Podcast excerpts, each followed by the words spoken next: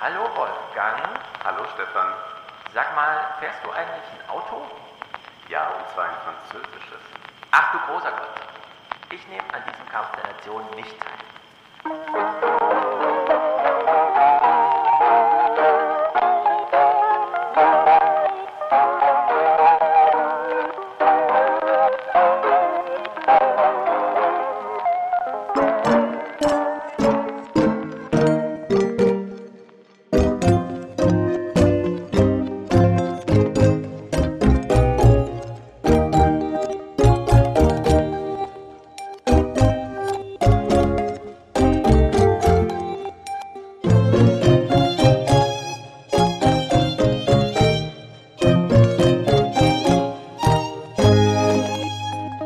Fährst ein französisches Auto. Damit sind wir eigentlich schon mitten im Kampfgebiet. Und zwar einen französischen Kleinwagen, einen Also kein Panzer. Peugeot. Und das ist also ein, ein billiges Auto, eines, mit dem man nicht viel Geld verdienen kann Mhm. und das auch nicht besonders die Umwelt belastet. Ich will es nur noch mal sagen, mein Auto verbraucht, wenn ich ordentlich auf die Tube drücke, 4,5 Liter.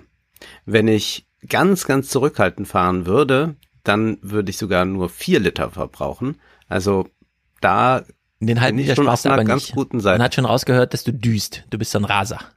Naja, wenn man es kann. Also ich will das mal gerade sagen. Ich hatte richtig Lust, mal wieder Auto zu fahren, als ich von dir, äh, vom der letzten Podcast-Aufnahme von Frankfurt nach Koblenz zurückfuhr, dachte ich, jetzt kannst du ruhig mal ein bisschen Gas geben. Ich höre ja dann Musik zum Beispiel im Auto.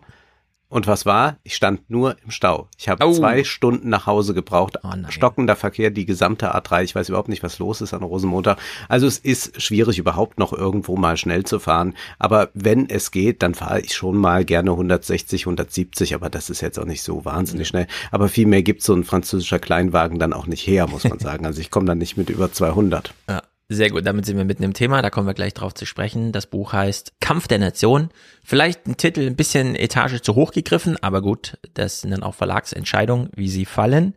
Wir haben zu unserer Gräber-Besprechung, glaube ich, noch einen Audiokommentar bekommen von Simon.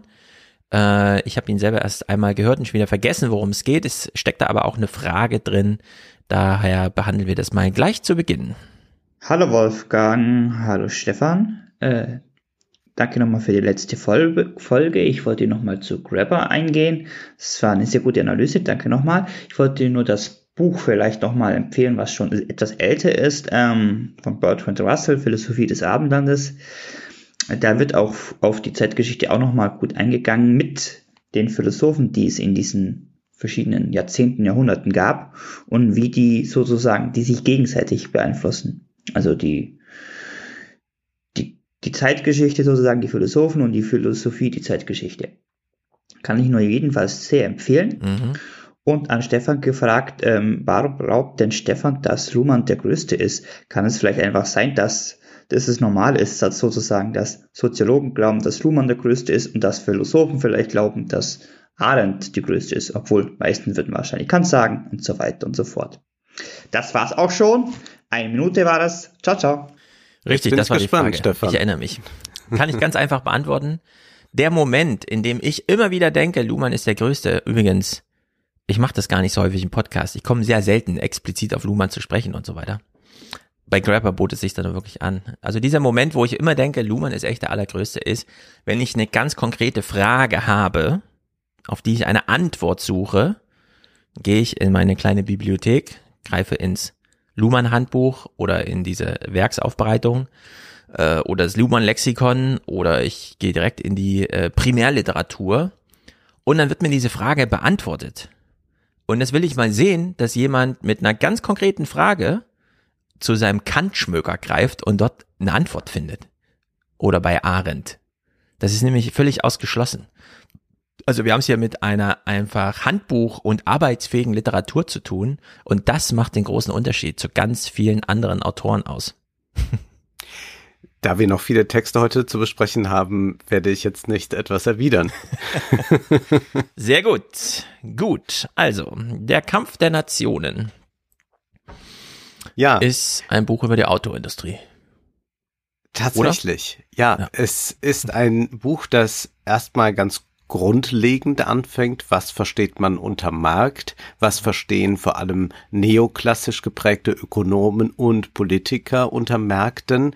Was meint das mit dieser freien Konkurrenz? Und dann versucht der Autor, und er schafft es auch meines Erachtens, anhand der Autoindustrie klarzumachen, wie sehr Wettbewerbsdenken schädigend sein kann, beziehungsweise wie man, wenn man einfach auf diese freien Marktkräfte vertraut und auf diesen Wettbewerb, man eigentlich eine Situation herstellt, bei der alle stark verlieren, auch wenn man ja. zunächst einmal sagen würde, ja, aber die deutsche Autoindustrie, die ist doch wirklich stark. Und da sehen wir dann, wenn wir ins Detail gehen, eigentlich nicht so richtig. Und warum hat die noch so tolle Absätze? Na, das liegt nicht an den tollen Autos und das liegt auch nicht unbedingt daran, dass man die besten Designs oder Innovationen hat, sondern es sind dann plötzlich ganz andere Gründe, auch die man vielleicht gar nicht so bedenkt, wenn man nicht gerade auch ein Auto gekauft hat oder so, dann, dann weiß man das vielleicht mhm. ein bisschen eher, äh, was so Finanzierungsmodelle anbelangt.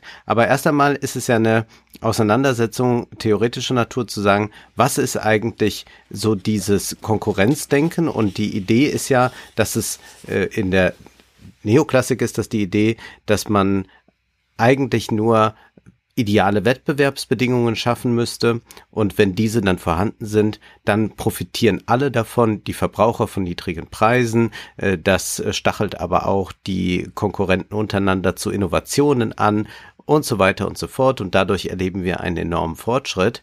Aber da sagt äh, Kaczmarczyk ganz klar, nee, wir müssen uns mal anschauen, wo haben wir denn eigentlich solche Märkte, die einfach so funktionieren, dass man äh, da so eine so eine äh, freie Konkurrenz hat. Äh, ist das ist das eigentlich für den modernen Kapitalismus das, wo wir das finden? Oder ist das nicht eher etwas, was wir in vorkapitalistischen Zeiten hatten? Und da hatten wir komischerweise nicht so ein tolles Wachstum und da hatten wir auch nicht unglaublich mhm. viele Produktinnovationen. Das heißt, die Rolle des Staates wird hier eine Rolle spielen, welche Leitplanken man aufstellen muss, damit ein Markt tatsächlich vernünftig funktioniert. Und auch geht es hier am Ende wieder darum, wie muss investiert werden, damit sich radikale äh, Transformationen ermöglichen lassen. Ja. Ich finde äh, immer interessant, wie man, da ich jetzt, oder wir beide schreiben ja gerade, ne? Mhm. Selber Bücher. Und da ist ja immer so die Frage, wie weit will man eigentlich auf den Putz hauen? Wie sehr will man sich lustig machen über so ganz große Status Quo Sachen, die einfach so richtig einprogrammiert sind, Schulwissen und so weiter?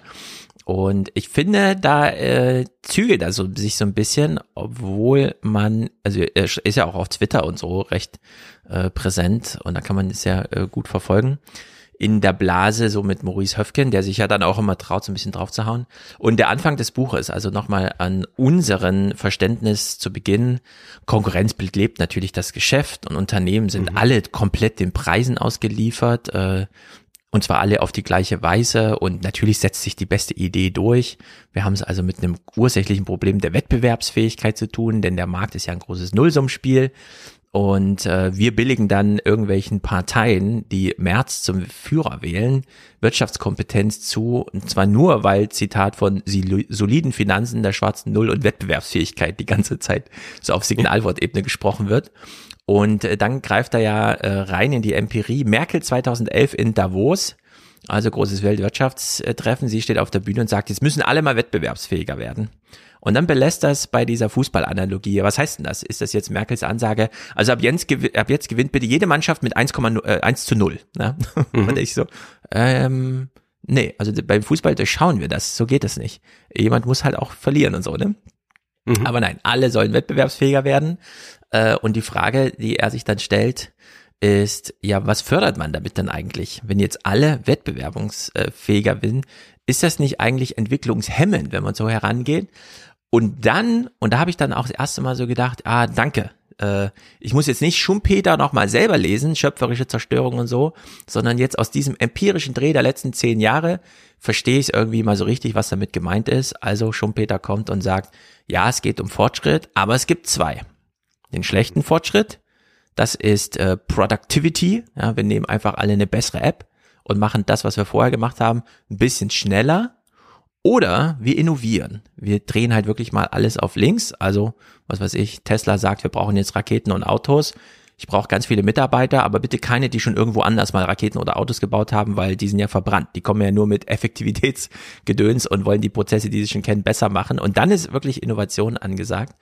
Und dann greift er sich äh, die Autoindustrie als Beispiel um, und das ist dann eben äh, sozusagen mit dem entsprechenden Zug, die, den desaströsen Wettbewerb in der EU, die eben aufgrund dieser Wettbewerbs äh, Friedrich Merz, CDU, Davos, Merkel hält eine Rede und so weiter, äh, auf dieser falschen Ideologie basierend äh, irgendwie die Unternehmen nach vorne treibt und da kam nur Müll raus, wie er sagt.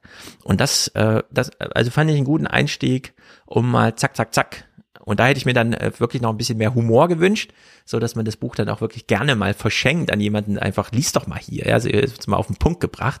So, da liegt noch so ein bisschen äh, sozusagen ja, man kann ein bisschen mehr auf die Pauke hauen. Ja, genau, da das kann man jetzt mittlerweile auch, wirklich mal so zack. Die Zahlen sind so skandalös, man ja. ist froh, dass man sie jetzt alle hat, aber manchmal hätte man, glaube ich, beim Lesen noch ganz gern, dass hier sich einer mit einem mit empört kurz. Mhm. Und das könnte äh, in der Tat etwas stärker sein. Da ist das äh, manchmal etwas zu zaghaft. Was ich aber interessant finde, ist zu sagen, ich steige mit diesen äh, Beispielen ein, Merkel und so weiter und verhandle dann aber auch nochmal ökonomische Lehre in einer Weise, dass man sie nachvollziehen kann, glaube ich, wenn man sie nicht gelesen hat. Ja. Also was er zu Schumpeter schreibt, bekommt man auch äh, sehr gut für sich selbst klar, wenn man äh, die Zusammenfassung hier liest und wenn man jetzt nicht nochmal erst bei Schumpeter nachlesen genau. muss. Und dass er dann auch äh, diese gewissen Mythen, die verbunden sind mit dieser neoklassischen Lehre, einfach äh, ganz gut entmystifizieren kann. Also er sagt zum Beispiel, betrachten wir die Entwicklung des Kapitalismus der vergangenen 200 Jahre, so stellt sich die Frage, ob es nicht sinnvoller wäre, die Marktwirtschaft als ein System zu betrachten, in dem ein Ungleichgewicht dem nächsten folgt. Zweifelsohne gibt es statische beziehungsweise entwicklungslose Gesellschaften. Die unterentwickelten Volkswirtschaften in Afrika kommen heutzutage dem perfekten Wettbewerb und allgemeinen Gleichgewicht wohl am nächsten. Es gibt dort eine Vielzahl von Produzenten, die zum Großteil mit homogenen Produkten handeln, deren Preise sie nicht beeinflussen können.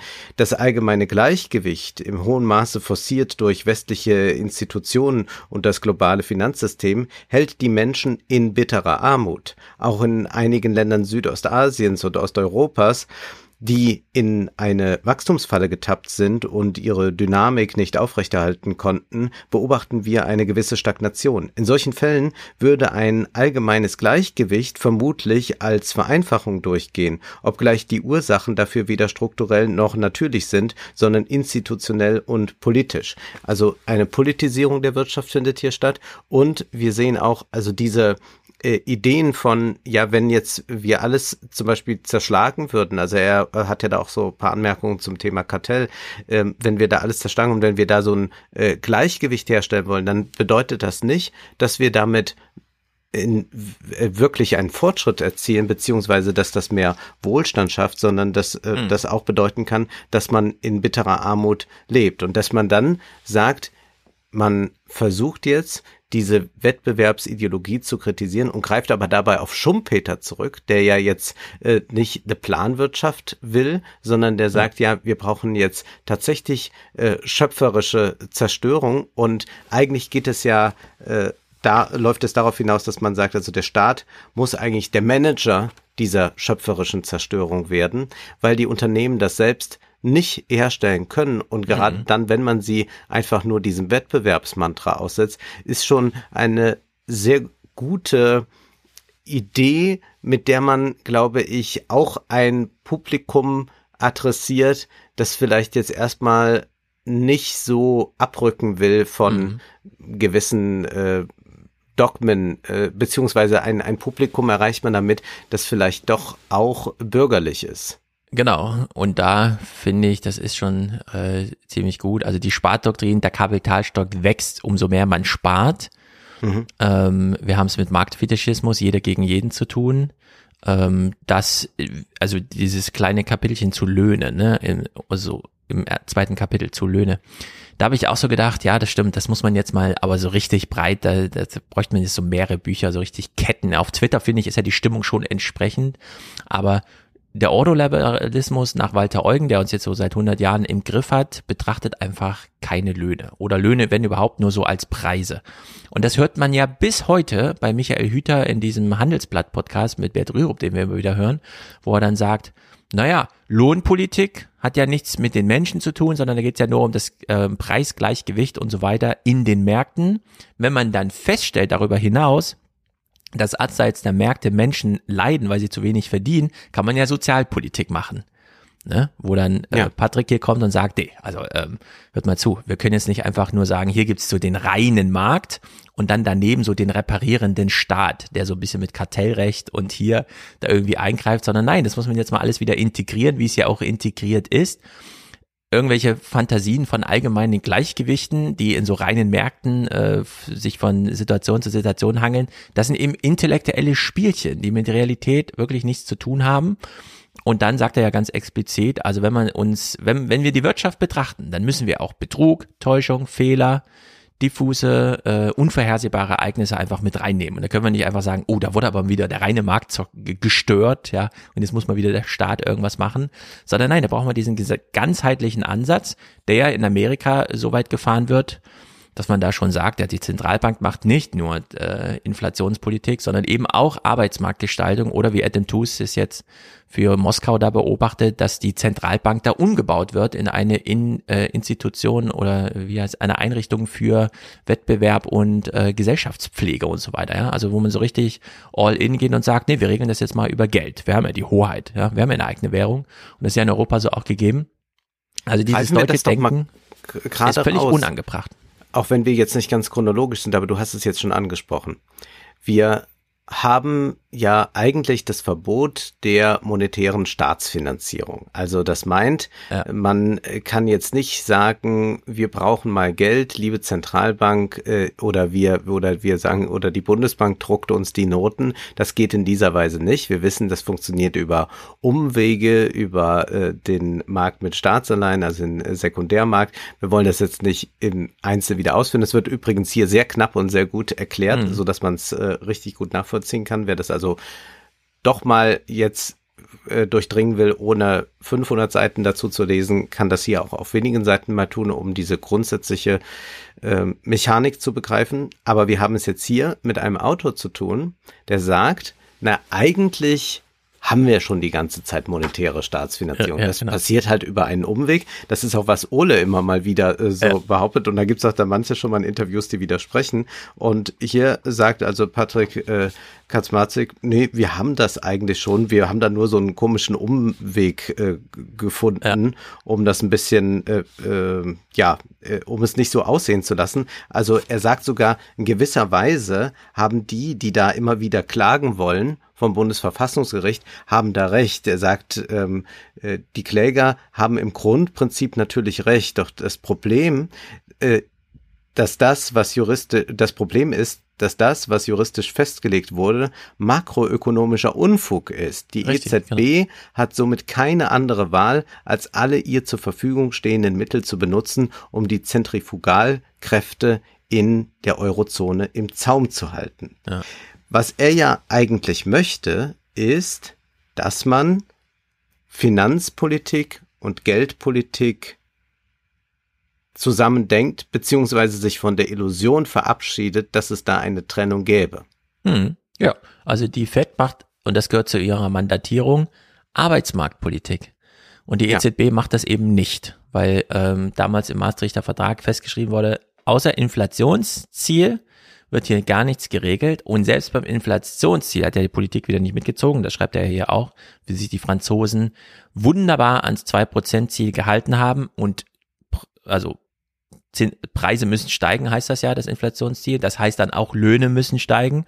Und das hier eben in Deutschland nicht. Das ist ja äh, die immer wieder, das ist ja von Flassbeck sozusagen und danach immer wieder aufgegriffen, völlig zu Recht.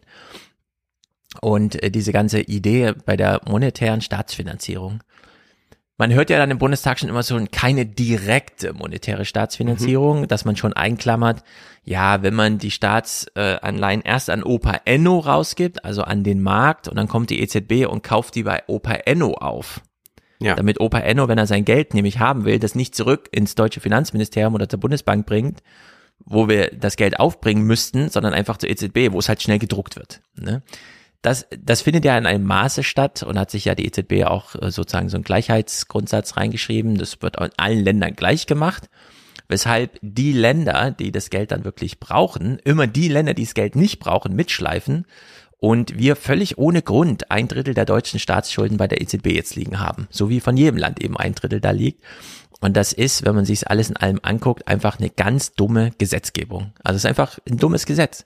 Äh, ja. dass man sich daran hält, äh, ist eben genauso wie jetzt auch die Schuldenregel allgemein, die Stabilitätskriterien hinterfragt werden, 60 Prozent äh, BIP als Schuldenquote und drei Prozent Neuverschuldung pro Jahr. Was sind das für Werte? Die hat sich irgendwer ausgedacht. Die wurden nie hinterfragt, die standen halt einfach so als Gott gegeben dann drin.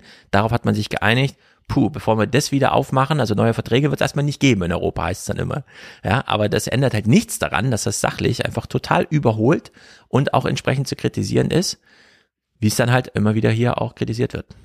Was folgt denn aber für uns daraus, wenn wir jetzt mal sagen, okay, wir heben diese Trennung auf, auch formal und juristisch heben wir diese Trennung auf, Finanzpolitik und Geldpolitik werden zusammen gedacht mhm. und die handeln jetzt Hand in Hand.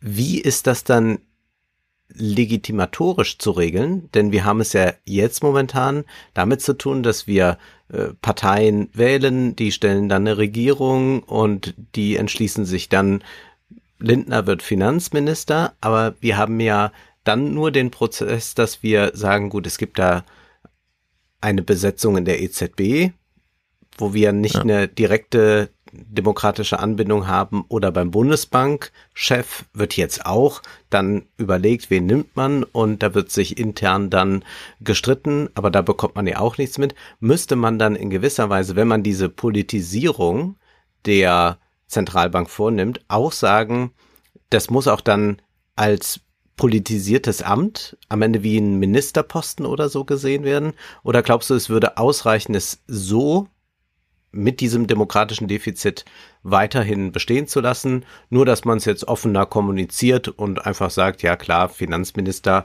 ruft dann bei der Zentralbankerin ja. an und sagt, hör mal, wir brauchen mal wieder. Also interessante Frage, die sich in Europa auf ganz komplizierte Weise stellt, denn in Amerika hat man halt einfach Glück, dass es da entsprechend Personal gibt und man einfach sagt, ja die äh, Zentralbankchefin wird jetzt Finanzministerin Mhm. Und die ernennt sich dann aber auch einen eigenen neuen äh, Zentralbankchef. Und dann geht ja. das halt so Hand in Hand und die telefonieren dann auch morgens miteinander.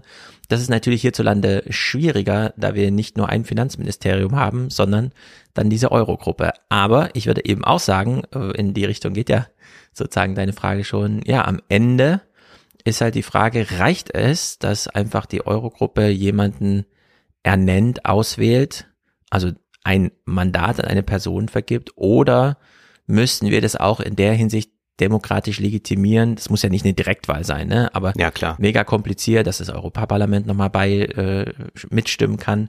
Dass wir dann so eine doppelt indirekte äh, Legitimation wie bei der EU-Kommission bekommen. Ja? Also dass auf der einen Seite indirekt die von uns gewählten Staatschefs sich für eine EU-Kommission entscheiden und dann das von uns direkt gewählte EU-Parlament nochmal für uns dann indirekt weitergeben, die Legitimation da nochmal bestätigt oder eben auch ein Veto einlegt und so weiter. Also über diese äh, Dinge. Jetzt klamüsert dann einfach die Staatschefs so aus, wer wird der neue EZB-Chef, das wird dann so zeitgleich vergeben mit den EU-Kommissionspräsidentenposten äh, und dann versucht man das irgendwie äh, so paritätisch, äh, nicht paritätisch, sondern, äh, na, was schon, nach jeder hat sein Stimmchen, wenn die einen sich verdienen, dann kriegt der andere den Posten und so. Nach Proports, ja. Proports, genau, das ist das Zauberwort, das da alles regiert. Das ist halt schon ziemlich verrückt, ja. Ähm, auf der anderen Seite, es funktioniert ja, wie es funktioniert. Also die EZB macht ja, was die EZB macht. Und wir sehen ja an Christine Lagarde schon seit Jahren, wie sie drängt und sagt, ja, wir, wir wollen ja auch grüne Politik machen. Und dann hat man plötzlich so Green Finance Gewichtung und so eine Taxonomie, die aufkommt und so weiter. Also es geht ja alles in die richtige Richtung. Nur eben mit so einer sehr nachschleppenden, juristisch formalen Fassung, die man dann irgendwann mal findet.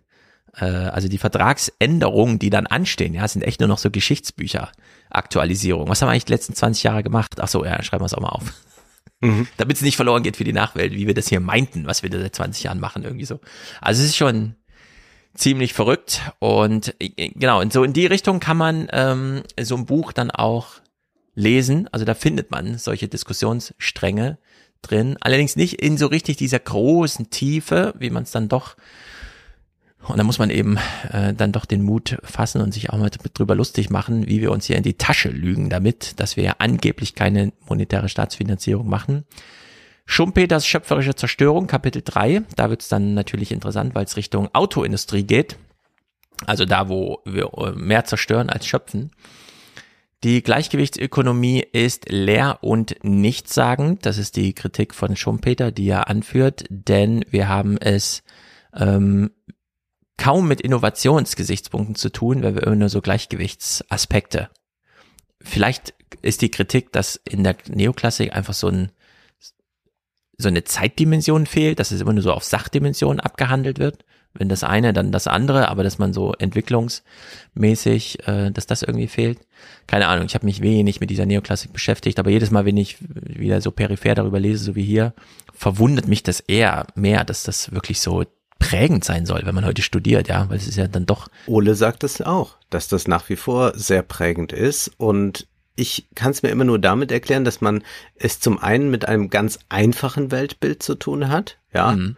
Konkurrenz belebt das Geschäft, solche Sprüche, die sickern so ein und die kann man intuitiv nachvollziehen, wenngleich wir wissen, eigentlich ist ganz viel kontraintuitiv, um das zu verstehen. Das ist ja auch das, was man dann doch bei Luhmann lernen kann, auch kontraintuitives Denken. Und ja. wir haben übrigens jetzt ja gerade, meine Damen und Herren, den Systemtheoretiker erlebt, live und in Farbe. Du hast ja jetzt vom Funktionieren der Zentralbank schon gesprochen, obwohl es noch nicht juristisch ist, aber die Systeme ja, genau. funktionieren eigentlich schon.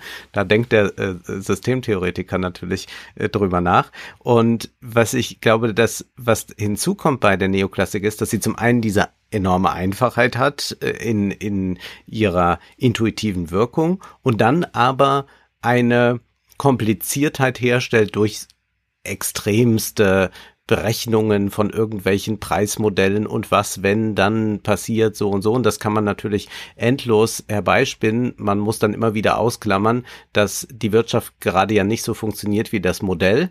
Aber als Modell funktioniert es und da kann man dann sich quasi die höhere Mathematik begeben und kann äh, da endlos forschen, äh, kommt aber am Ende mhm. doch immer wieder auf so ganz einfache Sachen wie der Markt wird das regeln heraus oder dann eben äh, solche ja. Geschichten, dass man äh, glaubt, wir müssen einfach über Löhne nur als Preise für die Arbeit nachdenken und dann gilt es, äh, Preise zu senken und das heißt, wo gibt's billigere Löhne, da ja. gehen wir mal hin.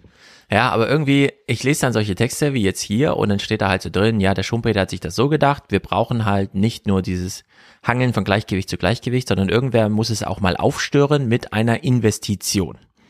Man geht also vorher rein und sagt, ja, das ist eine sehr gute Idee. Wir wissen, wenn sie umgesetzt würde, dann dauert das jetzt noch drei Jahre. Wir wollen, dass sie umgesetzt wird. Also investieren wir mal und ziehen sozusagen drei Jahre Profite nach vorne, geben es dir schon mal, legen dann einen kleinen engen Preisschild dran und sagen dann, es kostet zwei Prozent, gibst du uns dann in drei Jahren wieder. Damit hast du dann, ist dir eine Innovation gelungen. Du stehst dann als Pionier auf den Markt. Viele andere orientieren sich daran, machen es nach. Und dann haben wir so einen äh, Innovationsschritt nach vorne. Wir haben also schöpferisch alte Produktionsweisen zerstört und äh, neue Produktionsweisen geschaffen. Das ist so simpel zu verstehen, dass ich nicht ganz glauben kann, dass das in deutschen Universitäten immer noch als, nee, das ist eigentlich der deviante Fall, ja, das ist die Abweichung, eigentlich ist das nicht die neoklassische Lehre und so weiter.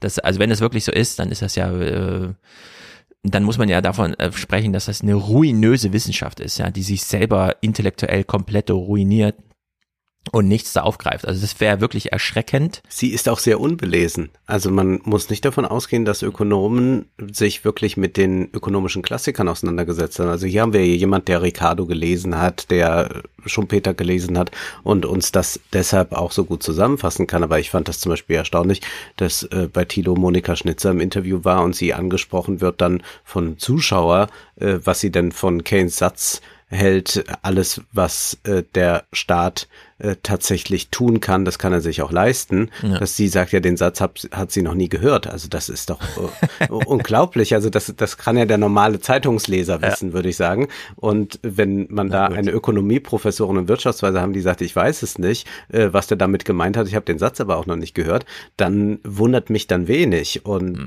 das kann sein, dass man da einfach sich in den Modellen es ganz behaglich einrichten kann und dann nicht mehr diese grundsätzlichen Fragen stellt. Also das ist äh, der totale Wahnsinn, weil dann verstehe ich auch wieder, warum man hier das mit Vehemenz so beschreibt.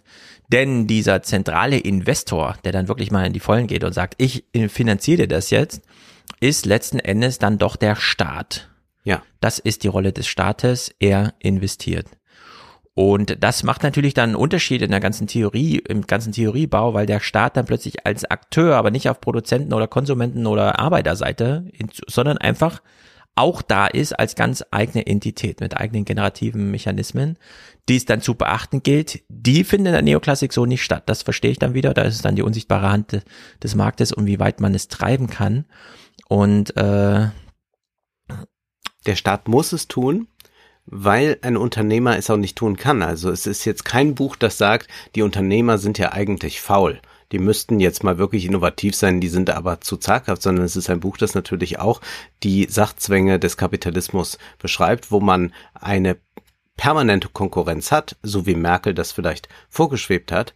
Dort hat man nicht die Möglichkeit zu sagen, gut, wir setzen jetzt mal im Jahr 2008 schon auf E-Mobilität und gucken mal, was passiert. Denn hätte man das getan, hätte man einen solchen Vorsprung, äh, den man vielleicht dann gerade hatte als VW oder sonst was, sofort verloren und wäre den Bach runtergegangen und die Aktionäre wären abgesprungen und so weiter und so fort. Das hätte also eine Lawine losgetreten. Und das liegt daran, dass dieser Konkurrenzdruck, der herrscht zwischen den Unternehmen, es erstmal gar nicht möglich macht, auf diese Weise zu agieren. Weshalb man dann sagt, ja, wie können wir sonst konkurrenzfähiger werden? Und dann versucht man den Absatz zu steigern. Man versucht, äh, den Preis für die Arbeit niedrig zu halten. Und wenn der Staat sich dann aus dieser Preisgeschichte, äh, aus der, aus der äh, Lohngeschichte ganz rausnimmt, und das hat er ja hier lange Zeit getan, bis wir dann mal ein bisschen Mindestlohn bekamen, jetzt gibt's dann etwas mehr, dann sieht man einfach, wie fatal das ist. Er hat ja ein Beispiel hier zu China, äh, da sagt er, was hat denn eigentlich für den Aufstieg da gesorgt? Und dann sagt er ja, das war die Lohnpolitik dort. Eine rigorose Lohnpolitik war der entscheidende wirtschaftspolitische Hebel, allen voran die kontinuierliche Erhöhung des Mindestlohns. Allein zwischen 2004, dem Jahr, als das Ministerium für Arbeit und soziale Sicherheit in China begann, die Zügel beim Mindestlohn anzuziehen, und 2014, also während des Jahrzehnts, in dem sich China endgültig als ökonomische Weltmacht etablierte, verdreifachte sich der nominale durchschnittliche Mindestlohn.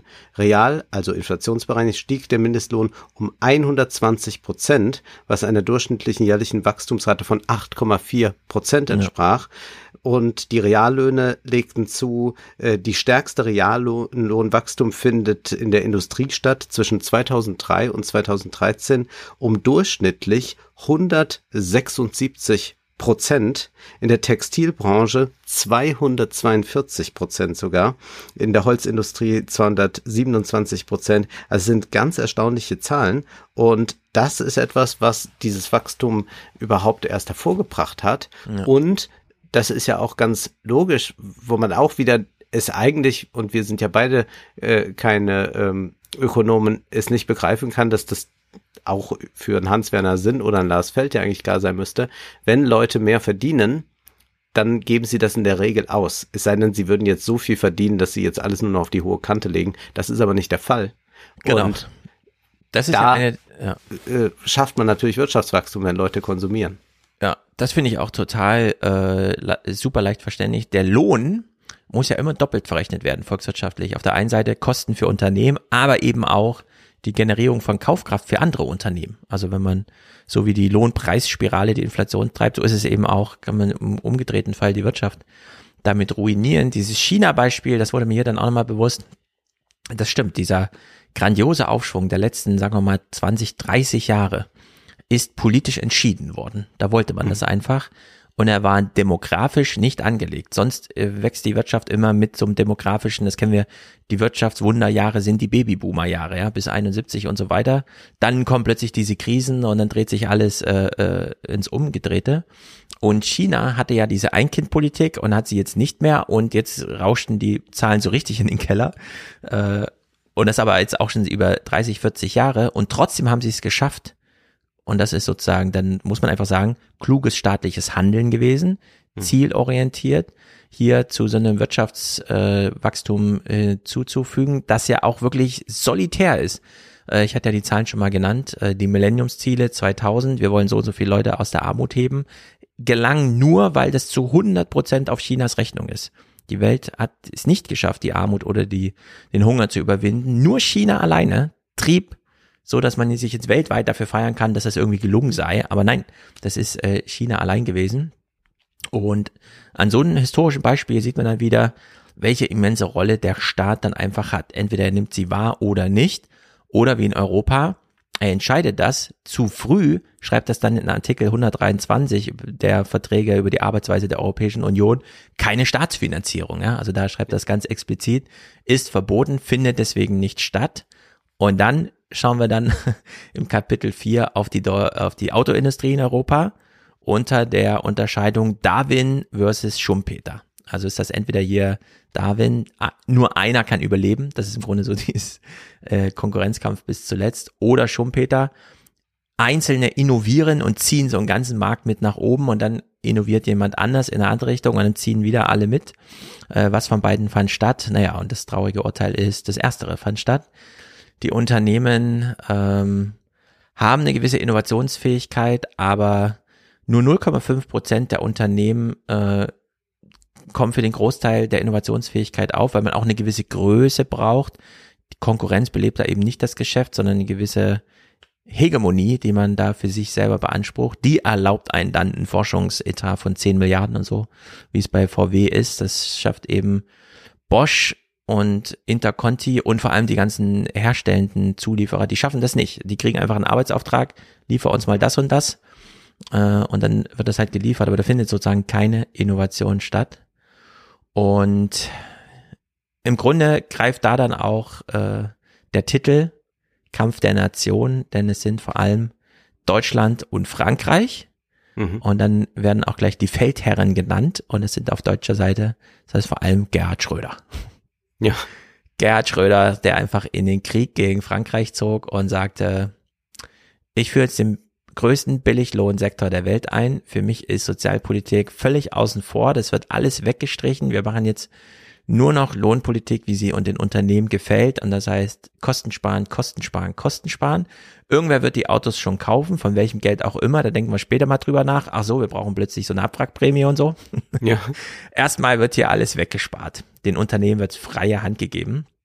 Und wozu hat's geführt?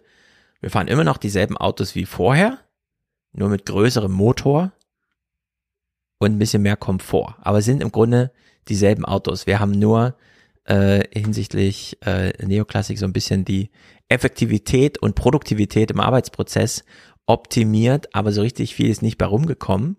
Und, und dann eine lächerliche Ausdifferenzierung bei der Produktpalette, ja, dass man dann im Prinzip Banane. 57 BMWs kaufen kann. Äh, genau, irgendwie sowas, als ob man nicht einen Lieblingsjoghurt hat. Nein, wir brauchen 27 in der Auswahl. Das ist natürlich alles blöd. Und ein besseres Beispiel für darwinistischen Wettbewerb hätte man kaum finden können ist sein Spruch. Und dann kam es aber trotzdem in Frankreich, weil man sich da gedacht hat, da können wir gar nicht mithalten, äh, zu einer E-Mobilitätswende, nachdem man sich eingestanden hat, also auf dem Markt können wir ja nicht besiegen, also gab es staatliche Programme, die das gefördert haben und plötzlich galten die Franzosen neben Tesla als die Pioniere in der E-Mobilität. Ja, wir müssen jetzt mal ganz kurz erklären, also es geht darum jetzt zu sagen, wie ist der Wettbewerb angelegt in der Autoindustrie? Und jetzt hast du es schon gesagt, es geht nicht um Innovation. Da wird auch noch geforscht, da werden auch ein paar Milliarden Mal ausgegeben, aber wir haben gesehen, da hat sich nicht viel getan. Plötzlich zieht so ein Newcomer wie Tesla an uns vorbei. Wir sind alle ein bisschen überrascht. Vor allem bei VW war man sehr überrascht. Man hat am Verbrenner noch lange festhalten wollen. Und wie hat man nun es geschafft, immer wieder Profite noch einzufahren, beziehungsweise wie hat man es eigentlich geschafft, dass die deutschen Autos noch attraktiv sind, außer dass sie stabil sind und dass sie zuverlässig sind. Hm. Und da gibt es also mehrere Methoden. Also erstmal versucht man, die Preise gering zu halten für die Autos und das schafft man vor allem durch eine Lohnpolitik, die so aussieht, dass man versucht, die Gewerkschaften zu schwächen. Das findet ja, ja auch jetzt nach wie vor noch statt. Also dies ist ja da auch jemand, der sich mit den Betriebsräten anlegt und so weiter und so fort.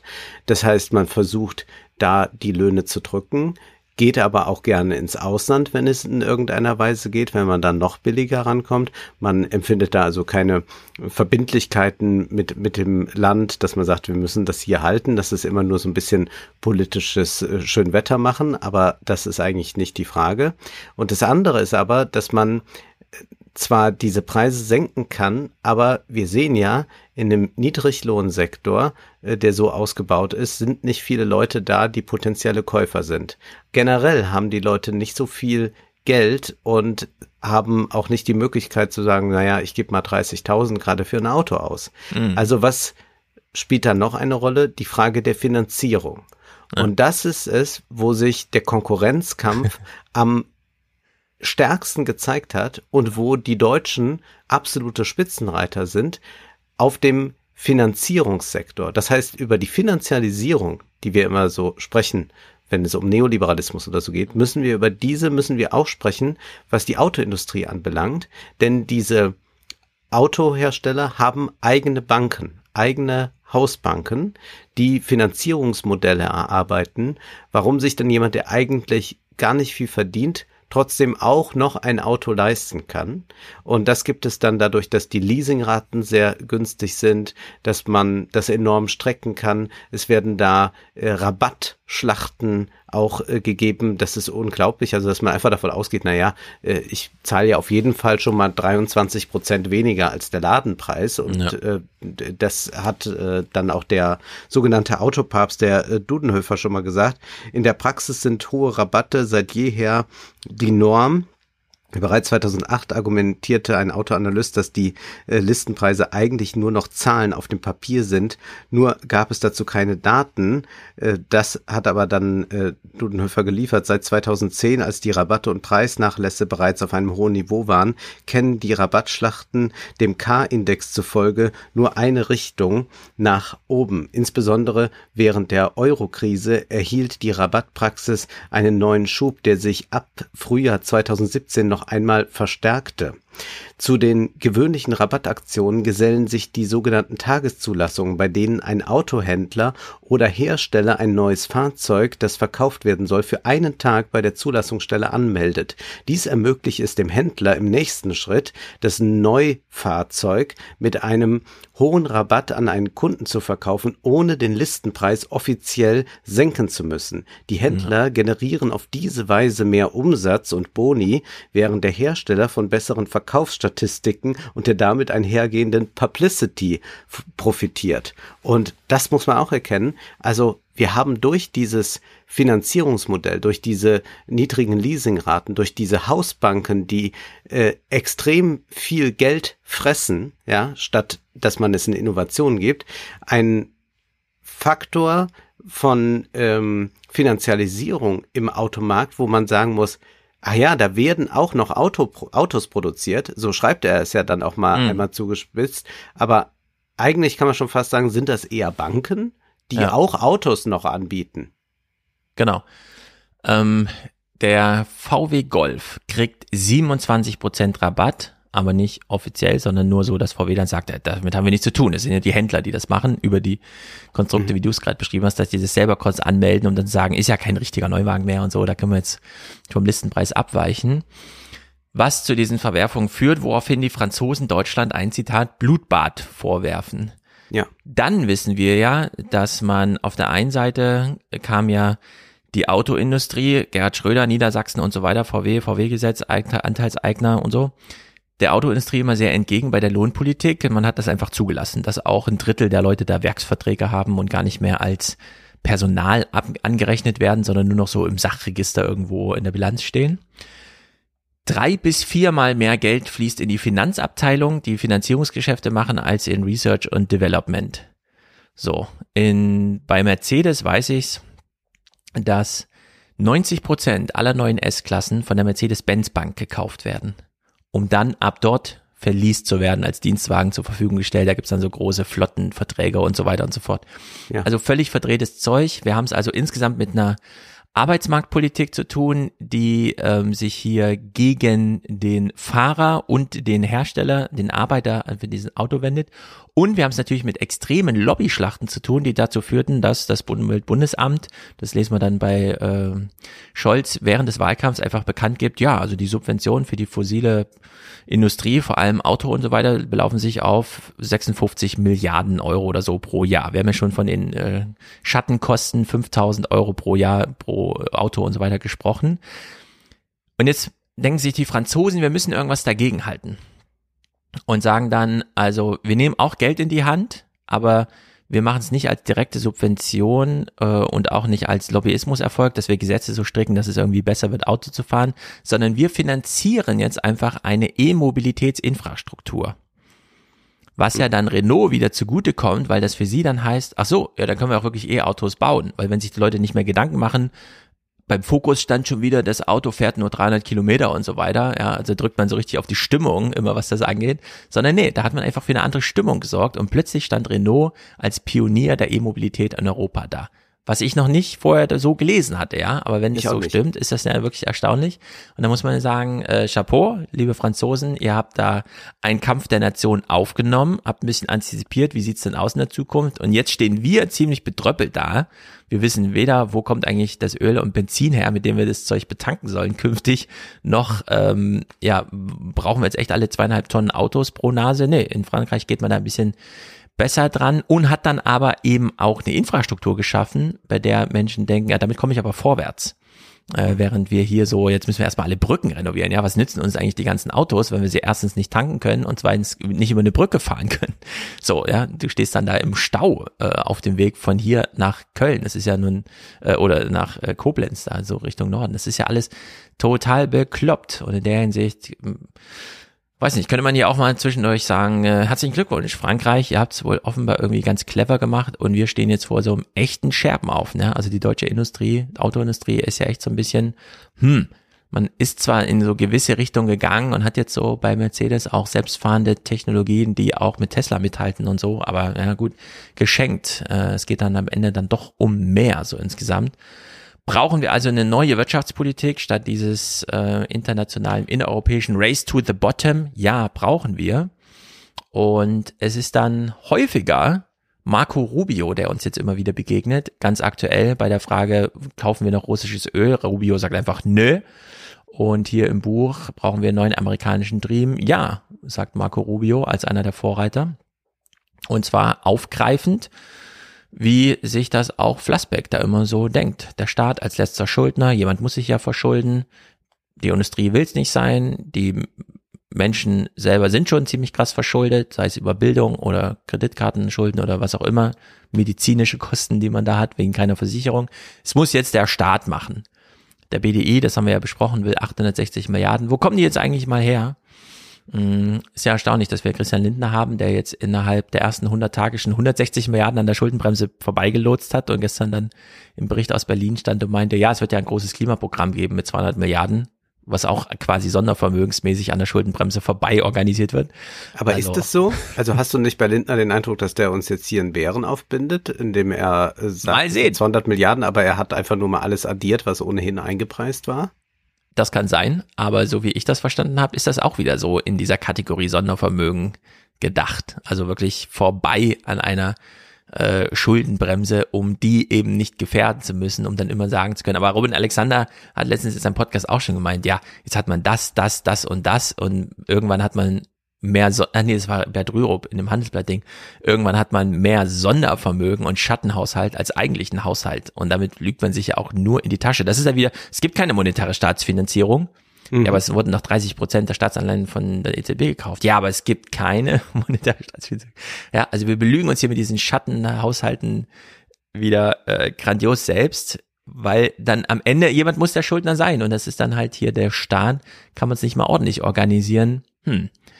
Dann natürlich das Plädoyer, dann das EZB-Mandat auch einfach mal zu erweitern. Ja, es kann nicht nur beim Inflationsziel bleiben, es muss mehr geben. Ja. In einer kapitalistischen Wirtschaft, die ja nicht immer das Beste für den Konsumenten im Blick hat, sondern den höchsten Profit und den möglichst schnell zu erzielen, kann es nur der Staat sein, der eingreift. Also das ist alles andere, alles andere ist gar nicht möglich. Das heißt, diese Sachzwänge werden hier sehr gut herausgearbeitet, wenngleich dann auch nochmal zu unterscheiden ist, welche Unternehmen da wie handeln. Also die äh, Franzosen haben äh, da vielleicht ohnehin äh, ein anderes Verhältnis zu, aber in Deutschland ist diese Besessenheit vom Auto und ist auch äh, diese Stückzahl, die man dann am Ende präsentieren kann. Guck mal, so viele Autos haben wir produziert und wieder verkauft. Das, was dann alle begeistert, was dann auch Politiker froh macht und was äh, Managergehälter steigen lässt, aber wenn man sich das dann ein bisschen näher anguckt und das tut äh, der Autor hier, indem er auch Grafiken mhm. äh, uns abdruckt, dann ist das schon ganz erschreckend zu sehen. Also er hatte zum Beispiel äh, eine Aufstellung über die Betriebskosten was äh, kostet eigentlich wie viel. Und dann gibt es also Ausgaben für Forschung und Entwicklung. Und wenn man sich da ansieht, wo ist da BMW, dann ist das so 5,8, 6 Prozent, mal ein bisschen drüber vielleicht. Da ist BMW noch ganz gut. Da gibt es auch welche, die weniger äh, investieren, äh, zum Beispiel Daimler. Aber wenn man jetzt sich vergegenwärtigt, also da kommt man mal an die sechs Prozent vielleicht ran bei solchen Ausgaben und man schaut sich dann die Pri äh, Betriebsausgaben bei der Finanzabteilung an. Also, ne, da wo man ja. versucht, äh, das irgendwie noch zu, zu vertreiben, da haben wir Kosten von über 20 Prozent. Da sind wir bei 22, 23, mhm. 24 Prozent. Äh, das kostet das, dass man äh, über diese eigene Bank da in irgendeiner Weise Konstrukte schmiedet, dass möglichst viele Autos geleast werden, damit weiter produziert werden kann, denn sonst bleibt man ja auf ihnen sitzen. Es ist auch eine, ein Buch über die äh, Krise des mhm. Kapitalismus. Wir haben ja über Bernanaf äh, gesprochen, über Überkapazitäten, dass äh, wir äh, keineswegs einfach so eine Deindustrialisierung haben, sondern wir erleben auch, dass einfach zu viel produziert wird, was gar nicht mehr richtig abgenommen wird und man muss sich irgendwelche Konstrukte ausdenken, um noch dafür zu sorgen, dass was passiert und wenn dann gar nichts mehr geht, dann kommt der Staat dann als äh, der ja. Retter in der Not, aber der macht dann eine Abwrackprämie und versucht es dann damit nochmal ein bisschen aufzuhalten, dass es noch mehr Stockungen gibt. Und hm. das ist ein absurdes System. Ja, er hat ja am Ende, ich will einen Satz nochmal vorlesen, denn er macht es als These, ich würde es ist eine große Frage formulieren. Und zwar im Finale, als die ganzen Plädoyers kommen, also der EZB muss erstmal erlaubt sein, hier Staatsanleihen auch formal direkt zu kaufen, ohne dass immer gleich ein deutscher Parlamentarier kommt und sie verklagt. Wir brauchen eine gemeinsame Lohnpolitik. Das Argumentieren und Streiten über eine angebliche Vergemeinschaftung der Schulden soll aufhören in Deutschland, denn ja, wir verschulden uns halt gemeinsam. Und na gut, das ist dann eben auch dieses große Plädoyer für neue europäische Verträge, wie schwierig das ist, wissen wir. Aber hier klammert er so ein bisschen an mein Thema an. Zitat, demografischer Wandel, die Alterung der Gesellschaft wäre an sich gar kein Problem, wenn es vernünftige Produktivitätszuwächse und Lohnsteigerungen gibt. Dann wird nämlich mehr in die Rentenkasse eingezahlt. Und durch die höhere Produktivität können im Umlageverfahren weniger junge Menschen mühelos mehr ältere Menschen versorgen. Eine der Fragen, die ich mir jetzt stelle, ist, ähm, wenn jetzt die Mitarbeiter des Instituts für Arbeitsmarkt und Berufsforschung, die sind direkt am Arbeitsministerium angegliedert, da irgendwo in Köln oder so, wenn die recht haben mit ihrer Prognose, dass nämlich äh, bis 2050, und das ist ja nicht mehr viel, ist nicht mal 30 Jahre, das deutsche Arbeitnehmerpotenzial halbiert wird, können wir dann einfach noch sagen, na zum Glück sind wir reich geworden, bevor wir alt geworden sind. Denn Mhm. in Deutschland arbeiten gerade irgendwie, keine Ahnung, 45, 50 Millionen Menschen oder so. So viele Jobs gibt's irgendwie und die sind ja jetzt, wir sind ja auch im Grunde ausgelastet, ja. Wir kommen ja so langsam, das betont ja Max Schieritz immer wieder. Also die Welt ist echt eine andere, wenn wir Vollbeschäftigung haben. Also wenn es einfach nicht mehr reicht, eine Stelle auszuschreiben und dann wird schon jemand kommen, sondern wenn einfach 80.000 Lehrer und 100.000 Pfleger fehlen und dann noch die Bundeswehr gleichzeitig Personal sucht und die Unternehmen dann eben auch noch. So, und wenn wir jetzt eine Halbierung des Arbeitnehmerpotenzials haben, kriegen wir so viel Automatisierung und Effektivitätsgewinne plus gleichzeitig noch Innovation, um auch zukunftsfest zu sein, äh, hin, um das aufzufangen. Ähm, wir haben natürlich jetzt viele aktuelle Probleme. Wir hätten zum Beispiel die letzten zehn Jahre alle Steigerung der Werte von Immobilien in Innenstädten vergesellschaften müssen, statt die Miete zu erhöhen. Also in dem Maße, wie Mieten steigen, hätte man direkt sagen müssen, das wird alles, und zwar zu 100 Prozent über Steuern abgezogen. Dann hätte Deutschland drei Billionen Euro eingenommen. Das ist, wenn man sich nur die Ziffern so anschaut, dieser Zahl sehr viel Geld und es würde auch wirklich reichen, um Generationen, also ganze Kohorten sozusagen auszustatten und zu sagen, also die 100 Milliarden pro Jahr, die wir im Bundeshaushalt für die Rente brauchen, das sind kein Problem. Wir haben ja drei Billionen Sondervermögen eingenommen über Zinsen, äh, über, über Rendite aus der Rente, äh, der, der Miete. Ja, da haben wir es ja abgegriffen. Nur irgendwann stoßen wir an diese Grenze, das wird Putin, wir werden es bei Adam Tooze dann auch lesen, wo wir denken, ja schön, wir haben ganz schön viel Geld, aber es ist eben nur Buchgeld. Das, was ja wir immer wieder betonen. Wir haben keine Schulden bei der EZB. Da steht einfach nur in der Bilanz eine sehr große Zahl. Oder Targetsalten, ja, woran sich Maurice gerade wieder abarbeitet. Ja, die stehen halt irgendwo in Büchern, aber was, das ist kein Geld. Also damit geht man nicht los und kauft irgendwas oder man schuldet das niemandem und niemand wird sauer, wenn man es nicht zurückgibt oder so. Und ob die deutsche Volkswirtschaft so gut aufgestellt ist, dass wir eine volkswirtschaftliche Theorie haben, die wir entweder schon praktizieren oder dann mal praktizieren sollten oder ernst nehmen sollten oder wie auch immer, dass wir echt den demografischen Wandel so salopp durchstehen, wie er das hier schreibt. Das wage ich noch zu bezweifeln. Also da Ich läuft das auch- Buch am Ende so ein bisschen ins Frohlockende hinein, wo, also im Sinne von wäre an sich gar kein Problem. Ja, das ist das Zitat für den demografischen Wandel. Hm. Ich bin da auch eher pessimistisch, aber ich bin sowieso gerade ziemlich pessimistisch, was das so alles angeht. Ich äh, gucke zum Fenster hinaus, da scheint die Sonne, aber eigentlich ist es doch rabenschwarz, wenn ich genauer über alles nachdenke. Ich will aber noch eine Sache rausgreifen, die wichtig ist, weil wir ja uns als Europa wieder ganz neu verstehen und die Ukraine soll ja auch EU-Mitglied am besten morgen werden und so weiter und so fort. Wenn das alles kommt und wenn man sagt, das könnte nochmal für Europa ein Neuanfang sein oder so. Ich glaube, dass jetzt äh, nicht, dass das äh, mit der Ukraine so schnell kommen wird, aber so generell, wenn man sich als Europa nochmal neu verstehen will, dann funktioniert das nur, indem man wirklich auf die Löhne innerhalb Europas blickt. Und wie ist diese Lohnpolitik und wie sollte sie eigentlich aussehen? Es gibt da so ein Unterkapitel, da heißt es, dass Löhne eine Produktivitätspeitsche sein müssen und das wird dann auch in einem Beispiel mal klar gemacht. Wenn Volkswagen, Daimler oder Fiat beschließen, in Polen eine Fabrik zu errichten, die polnische Notenbank ein Inflationsziel von 2,5 Prozent ausgibt und die gesamtwirtschaftliche Produktivität jedes Jahr um 3,5 Prozent wächst, dann müssen die ausgezahlten Nominallöhne in den Werken um 6 Prozent jährlich steigen. Das muss dann so sein, denn sonst äh, sorgt man da für bittere Armut und äh, schafft sich einfach nur Profite drauf. Und da heißt es, aus unternehmerischer Sicht ergäbe sich daraus die folgende Position.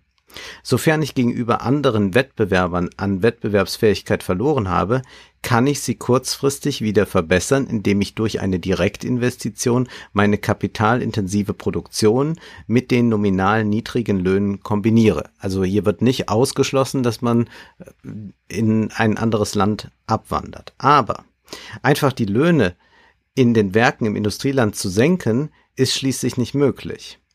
Allerdings weiß ich, dass äh, Allerdings weiß ich, dass die so gewonnene Verbesserung der Wettbewerbsfähigkeit nur für einen begrenzten Zeitraum besteht, denn auch in Polen werden meine Löhne im Laufe der Jahre kräftig zulegen. Ich muss von daher in neue Technologien investieren, um meine Produktivität zu erhöhen, denn nur so kann ich langfristig profitabel bleiben. Das heißt, wenn man jetzt zum Beispiel dann nach Polen geht und dort ein Werk errichtet, dann darf das nicht für ein Unternehmen zur Ausrede werden, wir haben jetzt ja hier schon unsere Kosten gespart. Äh, wunderbar, wir sind wieder konkurrenzfähig und jetzt hoffen wir, dass da die Löhne klein gehalten werden und dann läuft für uns alles super. Sondern man muss sagen, ja, man hat jetzt da diesen kurzfristigen Effekt, aber die Löhne werden entsprechend steigen, angemessen zum Inflationsziel und so weiter. Und das bedeutet aber auch, ja, es geht jetzt nicht ewig so, dass die Unternehmer da einfach sparen, sondern sie müssen dann dafür sorgen, dass es wirkliche Produktivitätszugewinne gibt. Ja. Und das funktioniert nur durch Innovationen. Insofern ist also der Einsatz für höhere Löhne zugleich ein Einsatz für mehr Innovationen und dann vielleicht auch für einen Fortschritt, der zum Beispiel zur ökologischen Wende führt. Mhm. Aber Thema Innovation, wir haben ja der letzten Folge den Bundeswehrmann als Sprecher da im Bundestag gehört nur ein Jahr lang mehr die alten Generäle im Amt lassen führt zu unendlicher Frustration von unten und dann den noch wir haben euch gerade äh, sozusagen die Förderung und Beförderung verbaut, weil der Opa bleibt doch noch länger. Aber wir würden gerne, dass ihr mega für uns nochmal innoviert. Ja. Das passt da nicht zusammen. Also eine Rentenrepublik, die innoviert, das ist auch wirklich schwierig. In der Hinsicht, sehr gutes Buch, aber die großen Themen bleiben weiterhin offen. Ja, das ist aber, glaube ich, eher dann ein Problem unserer Zeit als das Problem des Autors. Richtig, richtig, richtig, richtig. Konkurrenz belebt das Geschäft, das ist ein Mantra, das wir immer wieder hören, aber das Buch Kampf der Nationen sagt, nee, da wird eigentlich nichts belebt, da wird es oft ruinös. Und das wird uns gezeigt am Beispiel der Autoindustrie. Verglichen wird vor allem die deutsche und die französische Autoindustrie. Es ist ein Buch, das mit den Wettbewerbsmythen aufräumt und uns sagt, wir müssen uns auf eine kluge Lohnpolitik konzentrieren. Und wenn man es mal vulgär, theoretisch, publizistisch, wie auch immer liest, könnte man sagen, steigt aus, eu aus euren Autos, geht auf die Straße, macht eine Demo mit nur einem Spruch, Staat, gibt das Geld her, denn es ist ja da. Hier werden wir nochmal dran erinnert und ich würde es gerne als aktivistischen Aufruf lesen. Vielleicht ist es auch so gemeint. Ein Sexbuch? Ja, dann sprechen wir über dieses Buch Das Recht auf Sex von Amia Srinivasan. Der Untertitel lautet Feminismus im 21. Jahrhundert. Dieses Buch ist weltweit, glaube ich, verlegt. Die Autorin ist in den USA schon einigermaßen bekannt. Sie hat dort einige Essays geschrieben und um so etwas handelt es sich auch hier. Es ist ein Essayband. Das heißt, es ist nicht ein in sich geschlossenes, äh, stringent aufgebautes Buch, sondern wir haben es mit einzelnen Essays zu tun. Was mich jetzt tatsächlich gewundert hat, ist, dass das unter der Rubrik Philosophie läuft. Also hier sind zwar philosophische Gedanken mitunter zu finden, aber es ist wirklich keine Philosophie des Sexes oder eine Philosophie äh, des modernen Feminismus, sondern es sind essayistische Betrachtungsweisen zu verschiedenen Phänomenen, wie zum Beispiel äh, der Inselkultur. Oder es wird die Frage gestellt, warum man nicht mit seinen Studierenden schlafen sollten. Und die Autorin geht dann dem nach. Mitunter kann ich manche Argumentationswege nicht so ganz nachvollziehen. Also zum Beispiel jetzt bei diesem letztgenannten Essay frage ich mich so ein bisschen, ja, ich bekomme jetzt nochmal ausführlich äh, dargelegt, wie sich das Recht an äh, amerikanischen Universitäten gestaltet hat, warum man äh, da immer mehr Barrieren einbaut, dass dann nicht Dozierende, mit Studierenden irgendwas anfangen. Und damit ist jetzt nicht nur gemeint, äh, ob man da jetzt äh, mit dem Prüfer schläft, äh, sondern es sind generell solche äh, hierarchischen Verbindungen gemeint. Und das äh, dekliniert sie dann in äh, aller Komplexität erst einmal durch, um dann aber am Ende wieder bei was sehr Simplen anzukommen. Sie berichtet dann anekdotisch, dass sie bei irgendeinem Kongress abends noch essen waren und da saß sie dann schon als Dozentin, äh, als äh, junge Professorin mit anderen Kollegen da, aber es waren auch Studenten dabei und die haben dann irgendwann, als der Abend später wurde, so ein bisschen miteinander geschakert und rumgealbert und dann hat dann ein Kollege zu ihr gesagt, so jetzt ist Zeit für mich zu gehen, sonst sitzen die da gleich noch sich gegenseitig auf dem Schoß, äh, dafür bin ich zu alt. Und dann erklärt sie, dass man zwar es mit erwachsenen Menschen ja zu tun hat bei Studenten, die sind ja alle über 18 und dennoch seien die ja noch nicht so richtig erwachsen und deswegen sei das auch nicht richtig, dass es da solche asymmetrischen Beziehungen gibt, wenn gleich sie auch wieder stark macht, dass es natürlich immer Asymmetrien auch in Beziehungen gibt, in Hierarchien gibt. Äh, es ist so ein bisschen, dass ich mich frage, ja, aber das mag ja jetzt so ein persönlicher Eindruck sein. Und andererseits fragt man sich ja, wer ist denn erwachsen? Ich habe äh, ja auch meine universitäre Erfahrung, äh, da hat man auch viele alte Professoren erlebt, die nicht besonders erwachsen mir schienen. Also das ist äh, auch eine sehr eigenartige Definitionsfrage. Jedenfalls ist es ein Buch, das so ein bisschen die Geschichten um den Feminismus, die Debatten des Feminismus der letzten 30, 40 Jahre referiert, sie nochmal einordnet, sie auch mit aktuellen Fällen verquickt, aber es kommt nicht eine eigene Theorie äh, der Sexualität dabei heraus oder eine wirkliche Philosophie.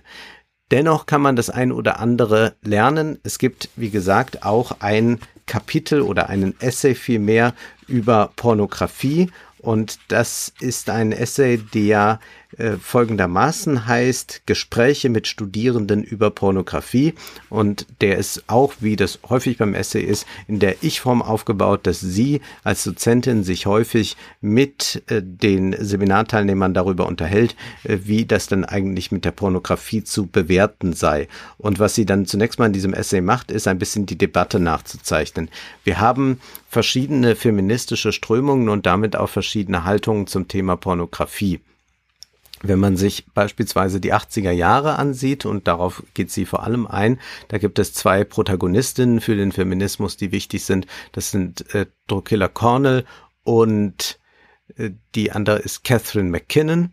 Und das sind äh, Vertreterinnen äh, von Pornografieverbot. Sie wollen eigentlich die Pornografie verbieten. Äh, Gerade Catherine McKinnon, das Buch ist auch ins Deutsche übersetzt, heißt nur Worte, sagt Pornografie, das ist eigentlich ein performativer Akt, also das heißt, wir sehen nicht, dass einfach irgendetwas gespielt wird, sondern es wird tatsächlich in der Hardcore-Pornografie den Frauen Gewalt angetan dies wiederum äh, bewirkt auch, dass die Zuschauer äh, geneigt sind, äh, zu verrohen, auch diese Gewalt anzuwenden. Also es ist sehr stark auch auf so ein Reizreaktionsschema abzielend dem entgegengestellt haben sich dann einmal Leute, die sagten, nein, die Rezeptionsweise ist noch mal viel komplexer, äh, was jetzt nicht heißt, dass man die äh, mitunter desolate Situation von Frauen bei Pornoproduktion verkennen sollte, aber die Rezeptionsweise ist komplexer.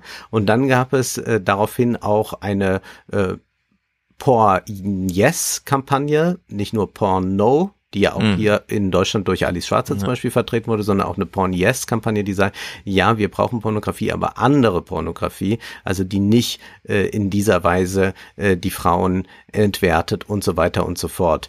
Jetzt kann man aber, und das macht sie sehr gut, also es äh, arbeitet sie auch schon heraus, feststellen, natürlich gibt es diese andere Pornografie auch und die gibt es auch jetzt ein bisschen mehr äh, durch die Möglichkeiten der Technik, dass im Prinzip jeder Pornos produzieren kann, wie auch jeder Podcast produzieren kann, äh, gibt es da natürlich in der Nische mehr, aber es ist tatsächlich nur Nische. Das, was eigentlich dominant ist, ist etwas anderes und das ist dann äh, wirklich auch sehr erstaunlich, weil man äh, sich äh, da gar nicht so drüber im Klaren ist. Also sie ähm, hat dann sich zum Beispiel angesehen, welche äh, Pornos werden eigentlich aufgerufen, hat sich so äh, Top-Ten-Listen angesehen und so weiter.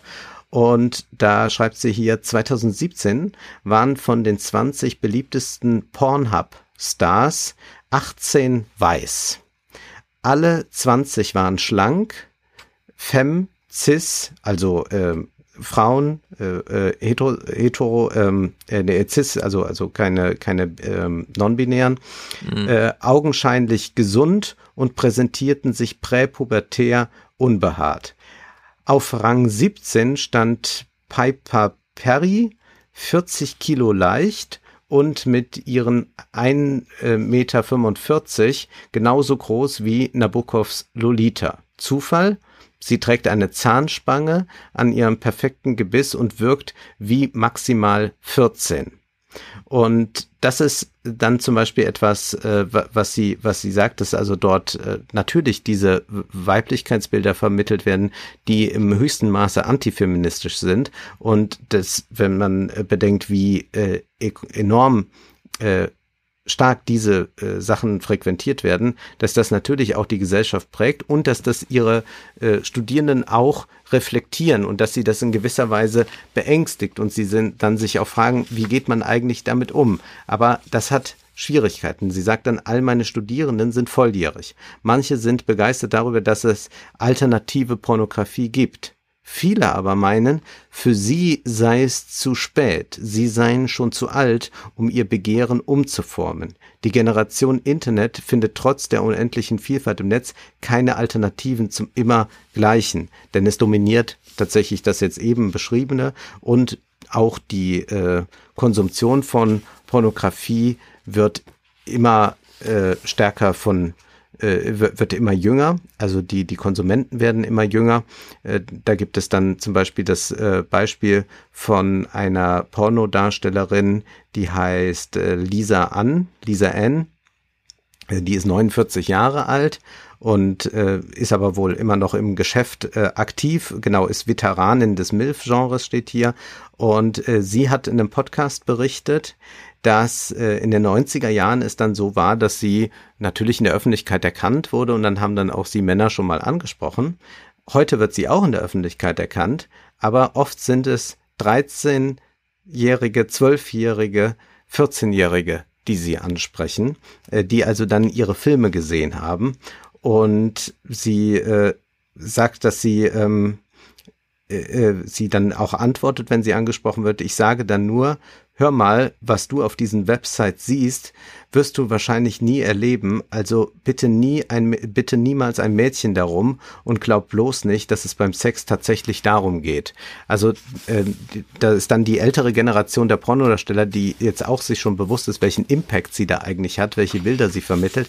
Das wird alles so äh, erzählt und man kann sich, sagen wir so, mit diesen Essays einen Überblick über aktuelle Diskurse ver äh, verschaffen und das ist auch nie dumm, aber es bleibt dann doch als Philosophie immer im Ansatz stecken. Also die Frage ist dann nochmal, wie weit wirkt dann Pornografie auf uns? Also wie weit prägt sie unsere Sexualität, unsere Vorstellung von begehrlichen Körpern oder so etwas?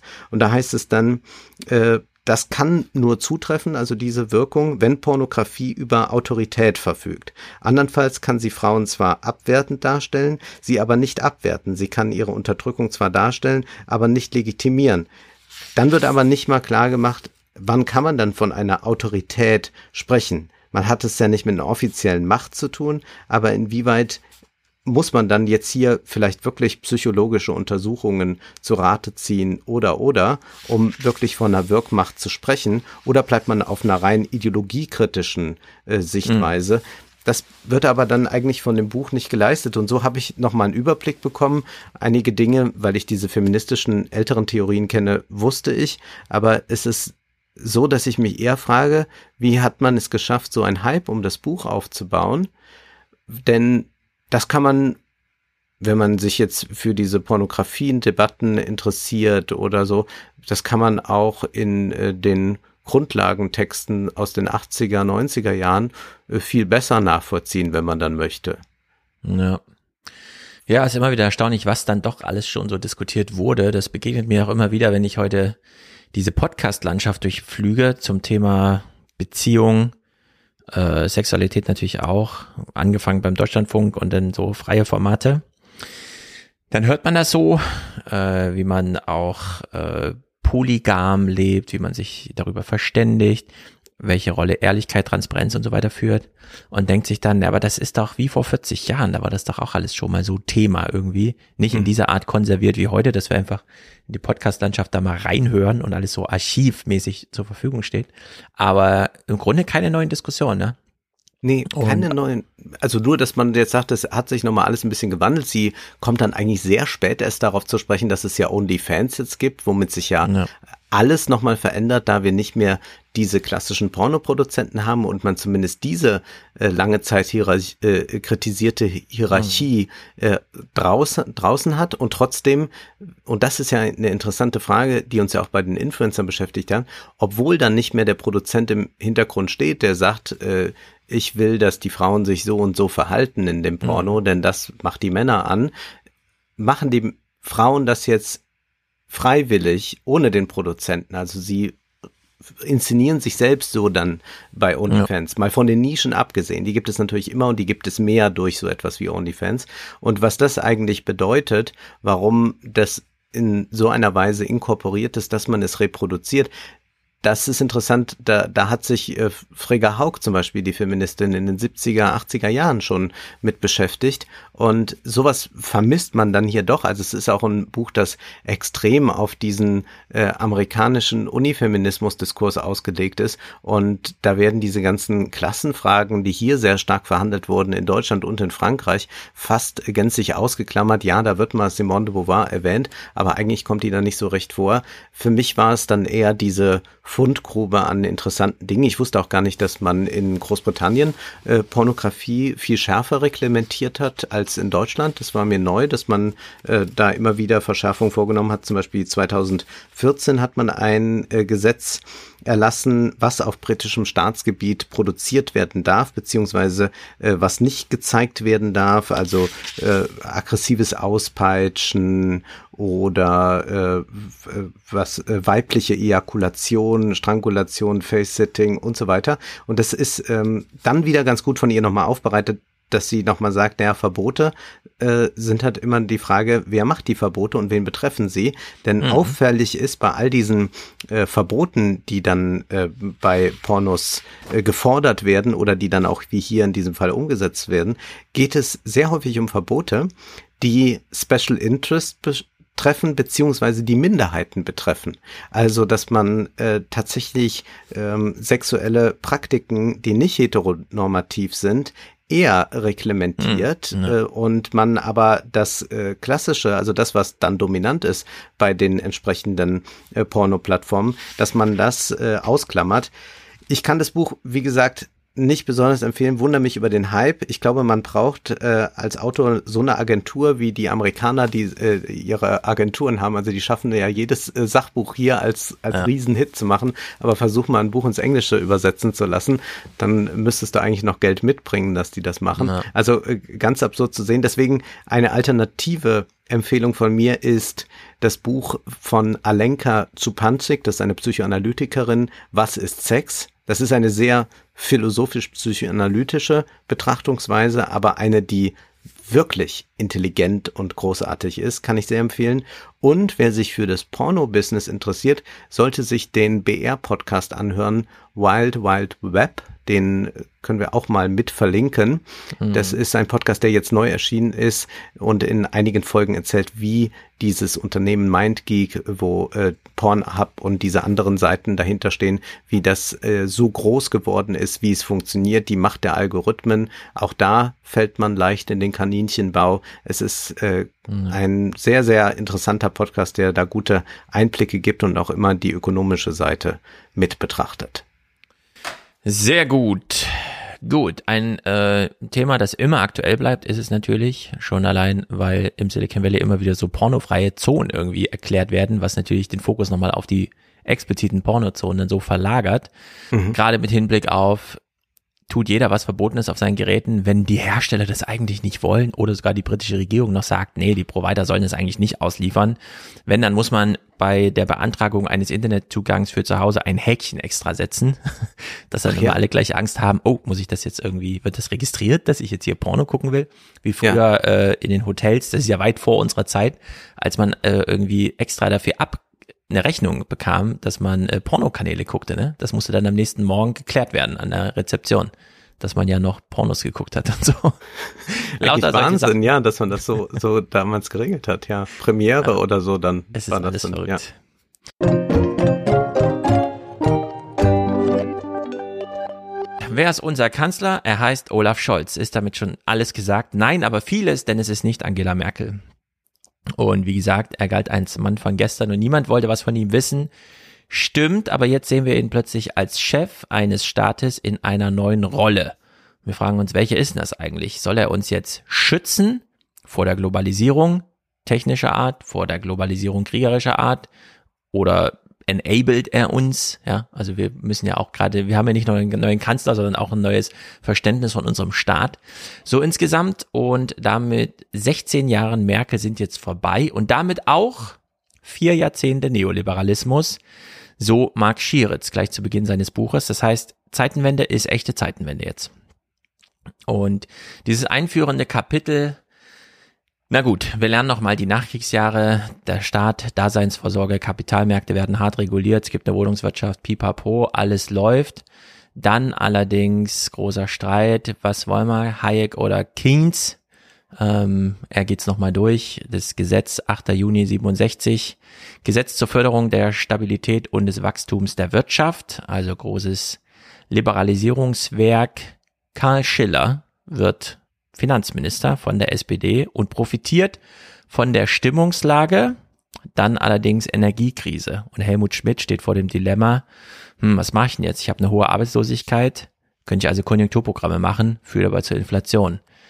Äh, die SPD muss also irgendwie abwägen, wie geht man jetzt damit um? Äh, ist man noch Partei des Aufschwungs oder schon Partei der finanziell, finanzpolitischen Zügellosigkeit, weil man halt so stimulierend reingeht?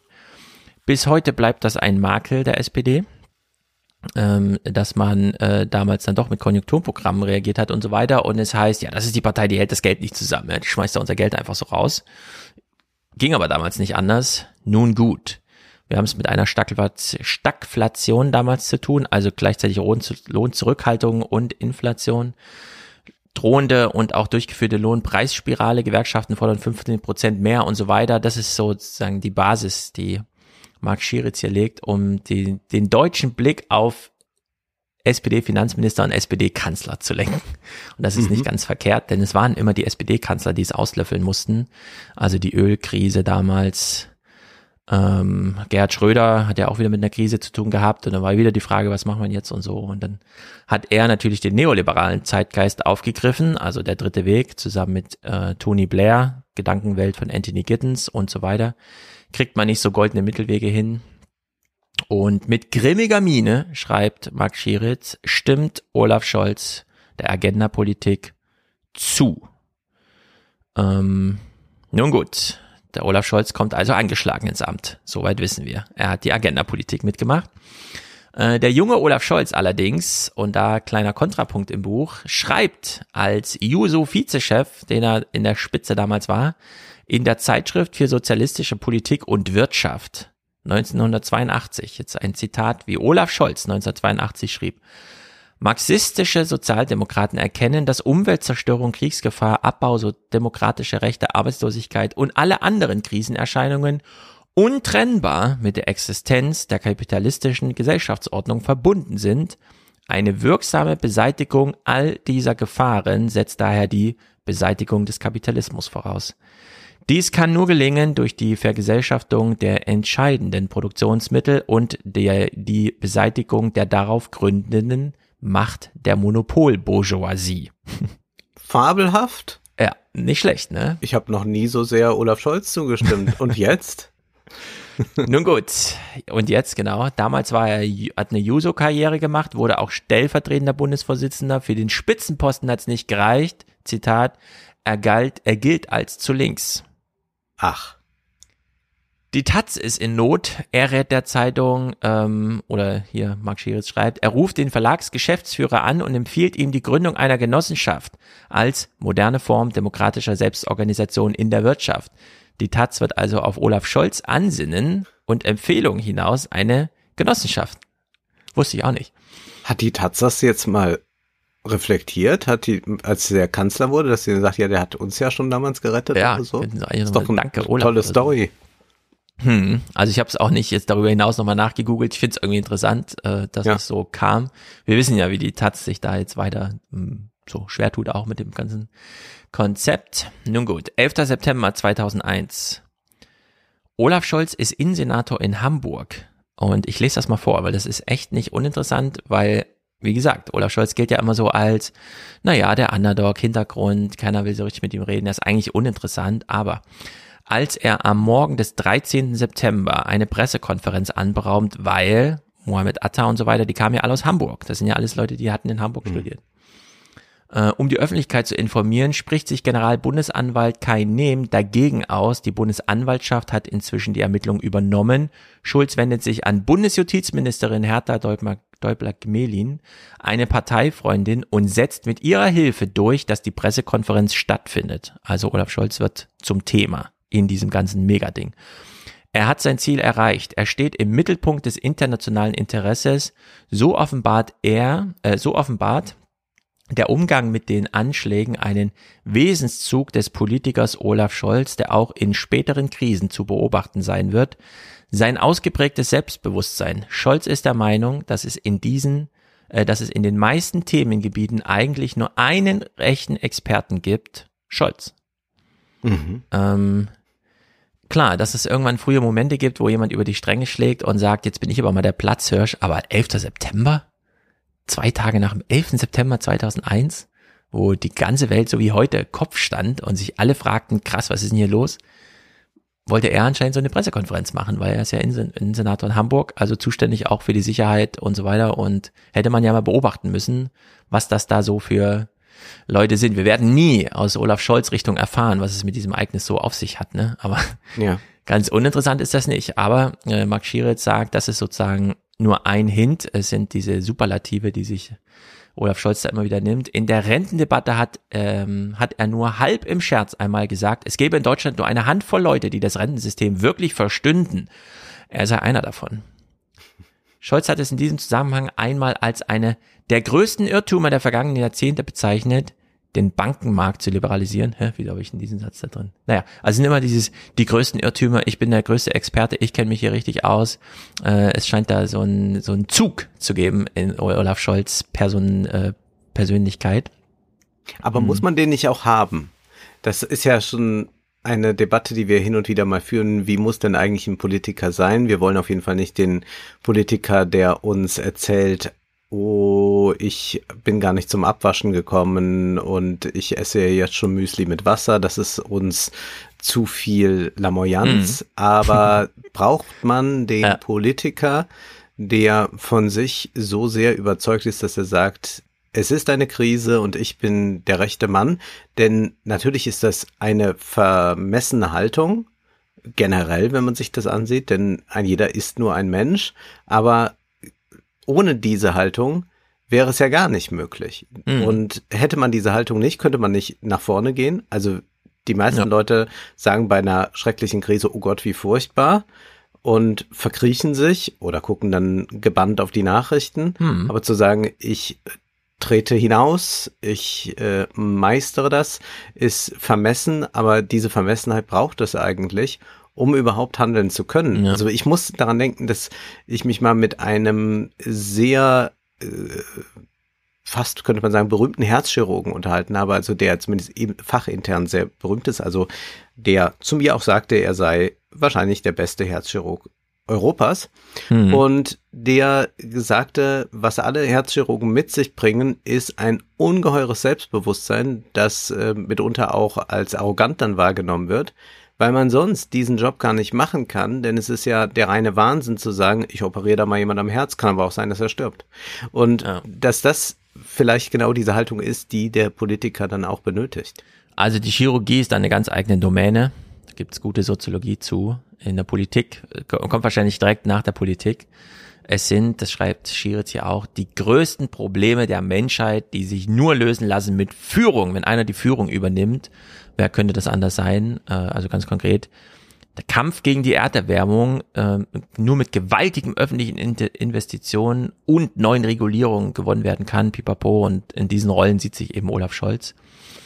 Als er Bürgermeister in Hamburg war, war sein wichtigstes Projekt Wohnraum schaffen. Und da finde ich, ist das Buch schon so ein bisschen, hm, ja gut, okay, äh, es ist auch eine Feierstunde für Olaf Scholz, so ein Buch.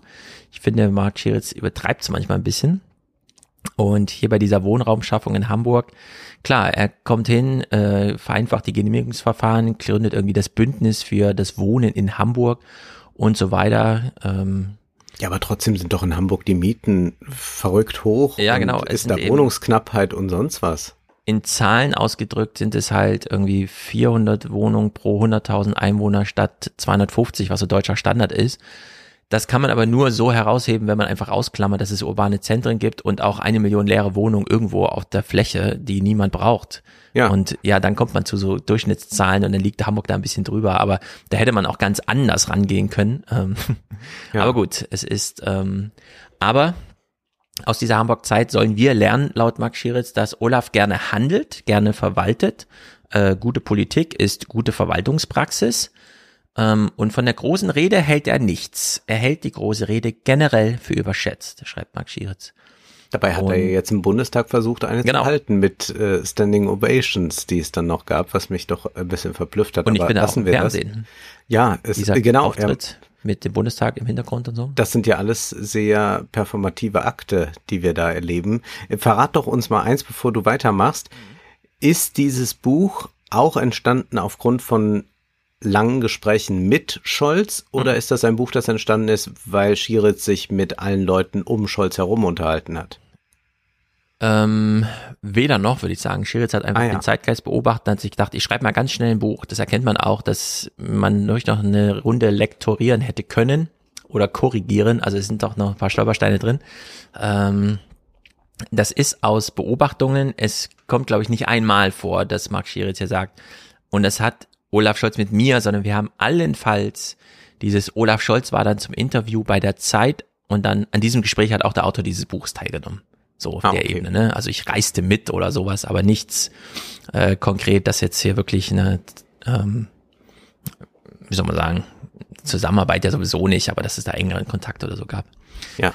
Gut, also Olaf, wir lernen ihn kennen als der Politiker, der handelt, der verwaltet und der sich auskennt, der als der Experte gilt. Das ist schon mal ein gutes Bild. So insgesamt, es ist nicht der Politiker, der dann immer Leute anrufen muss, damit sie ihm was erklären, sondern es ist einer, der selber so mitten im Feuer steht. Das ist ja auch so mein Bild ein bisschen. Klar, Christian Lindner ist jetzt Finanzminister, aber eigentlich ist Olaf Scholz Finanzminister. Das ist im Grunde immer noch sein Mysterium irgendwie so, ne? Jemand, der weiß, wo er anruft und mit wem er wie sprechen muss. Nun gut, jetzt ist ja die Frage, jetzt ist er ja Kanzler. Und jetzt ist halt das ja auch geworden mit diesem Spruch des Respekts und so. Jeder soll ja jetzt immer Respekt bekommen. Und äh, das äh, dankenswerterweise wird das bei Max Schieritz immer ein bisschen erklärt. Also, die entscheidenden intellektuellen Anregungen für die Kanzlerschaft von Olaf Scholz gibt der amerikanische Philosoph Michael Sendel. Scholz ist fasziniert von dessen Buch Vom Ende äh, des Gemeinwohls, wie die Leistungsgesellschaft unsere Demok Demokratie zerreißt weil er Sandel wegen der Corona-Pandemie nicht persönlich treffen kann, schalten sich beide im Wahlkampf so zusammen.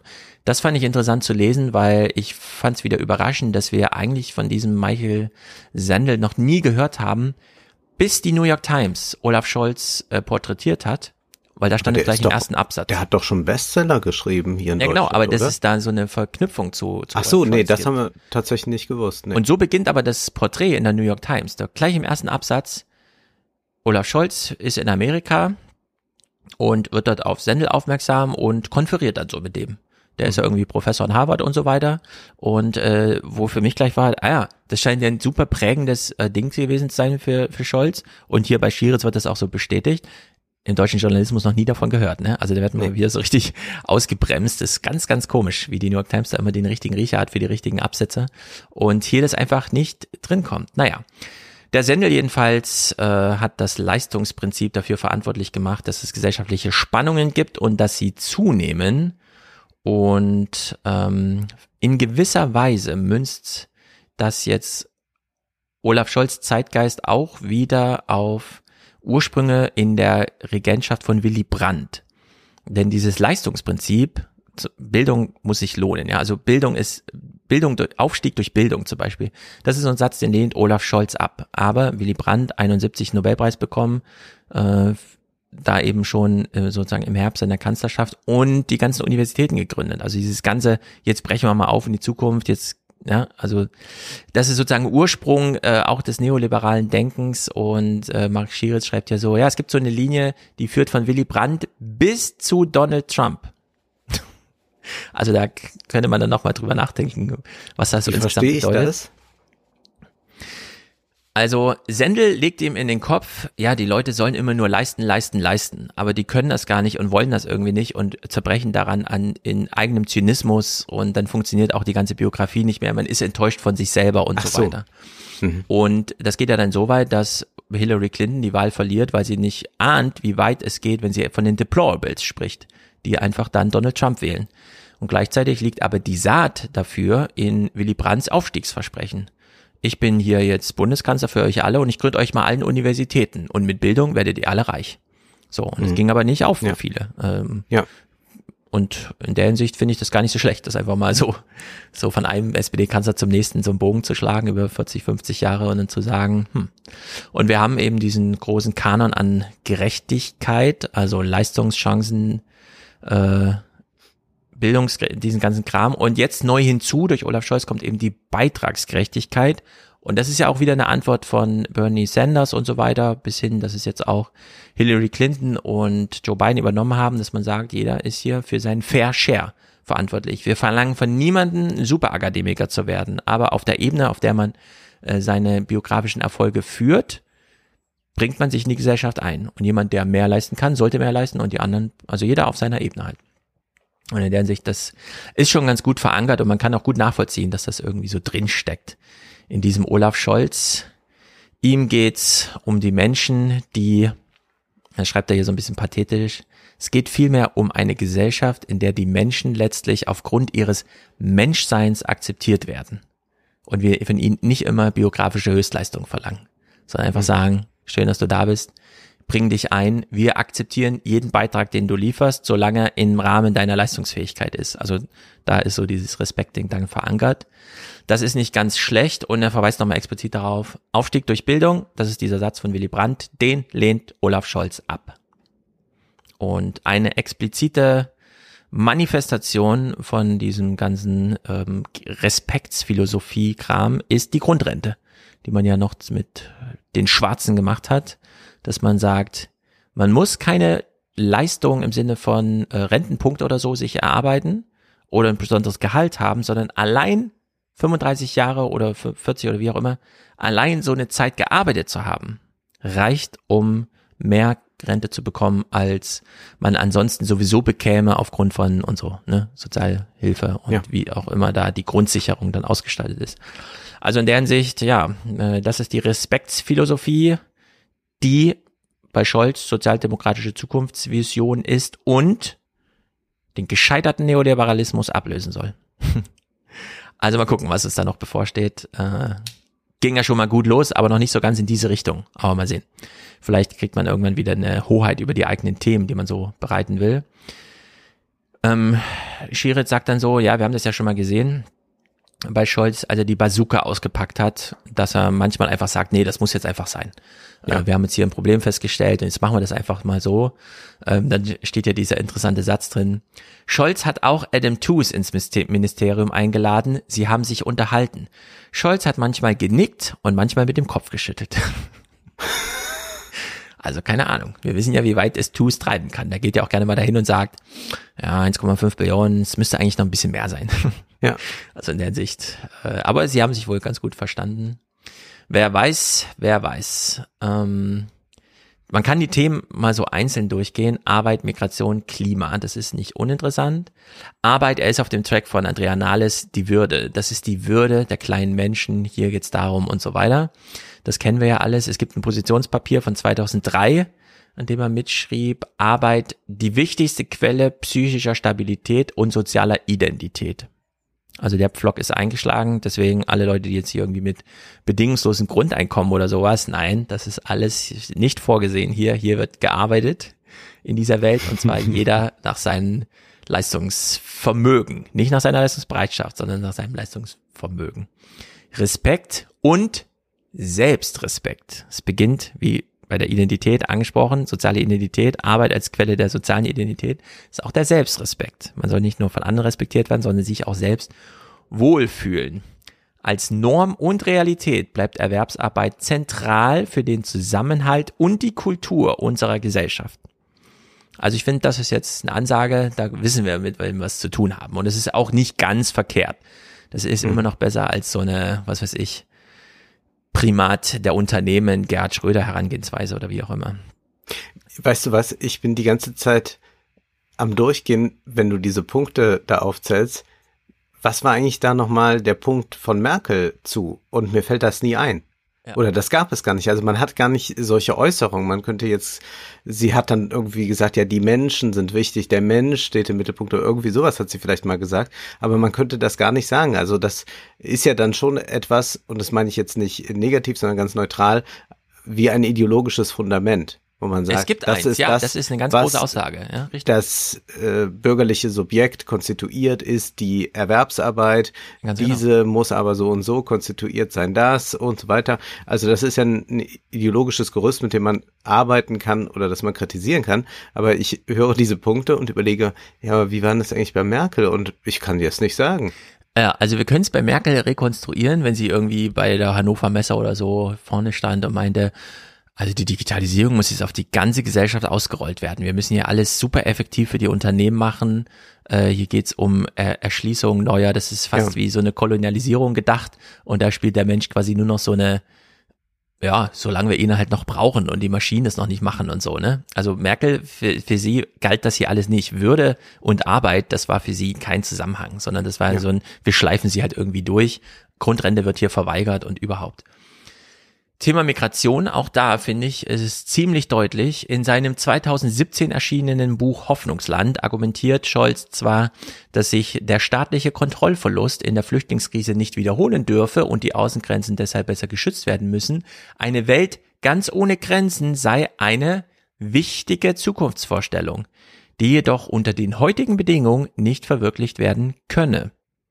Also sie ist angedacht. Es ist so ein bisschen wie bei Marx, wenn wir die Entwick Entwicklungsstufe erreichen, dann können wir es machen. Aber wir müssen halt noch den Weg bis dahin gehen. Und man muss, man muss auch wollen, dass man auf die Entwicklungsstufe kommt. Das auch, da bin ich noch auch. sehr skeptisch. der Ansturm der Flüchtlinge müsse aber dennoch nicht als Bedrohung, sondern als Auszeichnung verstanden werden. Er zeige, dass Deutschland international als attraktiver Standort gelte, als ein Hoffnungsland. So betont Schulz vor allem die Chancen, die die Zuwanderung in einer alternden Gesellschaft mit sich bringt. Ihn interessieren vor allem, wie sich diese Chancen nutzen lassen. Dabei kommt aus seiner Sicht vor allem es darauf an, dass die Flüchtlinge schneller und besser in den Arbeitsmarkt integriert werden. Scholz begreift also die Migrationsströme nicht nur als humanitäres, sondern auch als ökonomisches Phänomen. Das wiederum ist ja sowieso auch große Kritik an dieser ganzen Klima und so weiter Thematisierung. Wenn man es nicht als ökonomisches Problem begreift, egal wie zynisch einem das gerade vorkommt, weil es ja eigentlich ein humanitäres Problem ist, ist man nicht auf der richtigen Spur. Und das ist bei Olaf Scholz hier anders. Und das finde ich auch ehrlicherweise echt gut. Ja.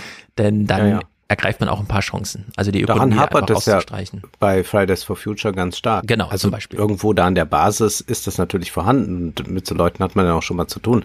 Aber die Spitze hat das Ökonomische vollkommen ausgeklammert und steht dann wie so ein Ochs vom Berg da und winkt dann am Ende auch noch alles durch. Also wenn die jetzt noch äh, denen lang genug einreden, dass das doch ganz tolle ESG-konforme Investments werden, wenn wir äh, die Rüstungsindustrie mit aufnehmen in die Taxonomie, dann werden die da auch noch sagen, ach ja, gut, stimmt, das löst uns ja äh, von Putins Gas. Also mhm. das ist schon erstaunlich, dass man äh, den so viel unterjubeln kann. Und das ist äh, ganz gut, dass man einen Kanzler hat, der das nicht ausklammert, das Ökonomische. Ja.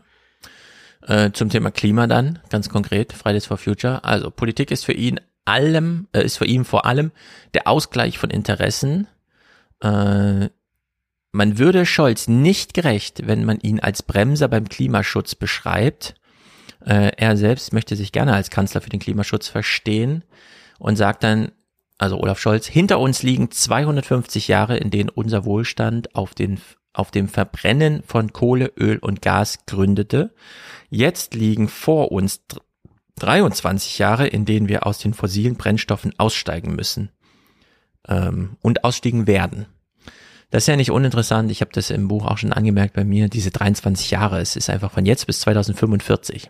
Also 2045 kommen die ersten Babyboomer-Jahrgänge an die 81-jährige Lebenserwartungsschwelle und bis dahin wollen wir klimaneutral sein. Also es sind echt zwei mega Dinge, die man auf einmal macht. Scholz größtes Problem und das weiß er auch. Auf der einen Seite, wir brauchen diesen Klimaclub, so wie die Europäische Union einfach sagt, über finanzielle Anreize, aber harte Außenregeln klären wir einfach, dass wir den Stahl hier klimaneutral herstellen und jeder, der importiert wird, muss einfach da 1000 Prozent Steuer drauflegen, um diesen quasi wirtschaftlichen Nachteil, aber klimapolitischen Vorteil auszugleichen.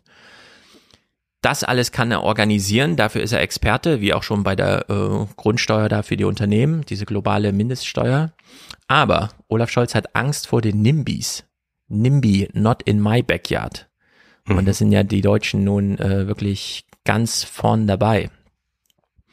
Ähm, in dieser Dekade gerät die Politik von zwei Seiten unter Druck. Es sind die Klimaziele und der demografische Wandel. Und Schiritzkram nennt dann auch hier nochmal seine Zahl. 300.000 Personen gehen mehr in Ruhestand, als in den Arbeitsmarkt eintreten.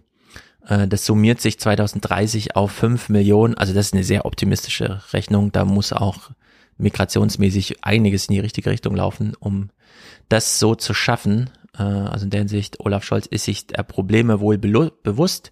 Für Scholz geht es dabei um etwas Grundsätzliches. Aus seiner Sicht ist der gesellschaftliche Zusammenhalt die Voraussetzung dafür, dass die industrielle Transformation mit allen ihren Folgeerscheinungen für das Alltagsleben gelingen kann. Denn wenn der gesellschaftliche Rückhalt weg ist, dann ist irgendwann auch die Macht weg und ohne Macht keine Politik.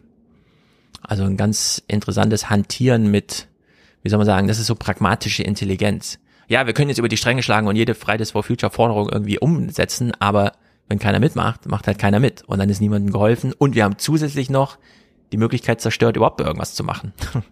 Also in der Hinsicht äh, ganz pragmatischer Ansatz. Diese Textstellen zu G20, Wirecard und Cumex laufen im Grunde auf diesen Satz hier hinaus. In diesem Sinne sind die Krawalle beim G20-Gipfel, die Pleite von Wirecard und die Steuertricks der Warburg Bank auf Basis des bisherigen Kenntnisstands oder zumindest was Olaf Scholz betrifft, keine politischen Skandale. Tja, äh, damit müssen wir jetzt klarkommen. Damit müssen wir jetzt leben als Leser dieses Buchs.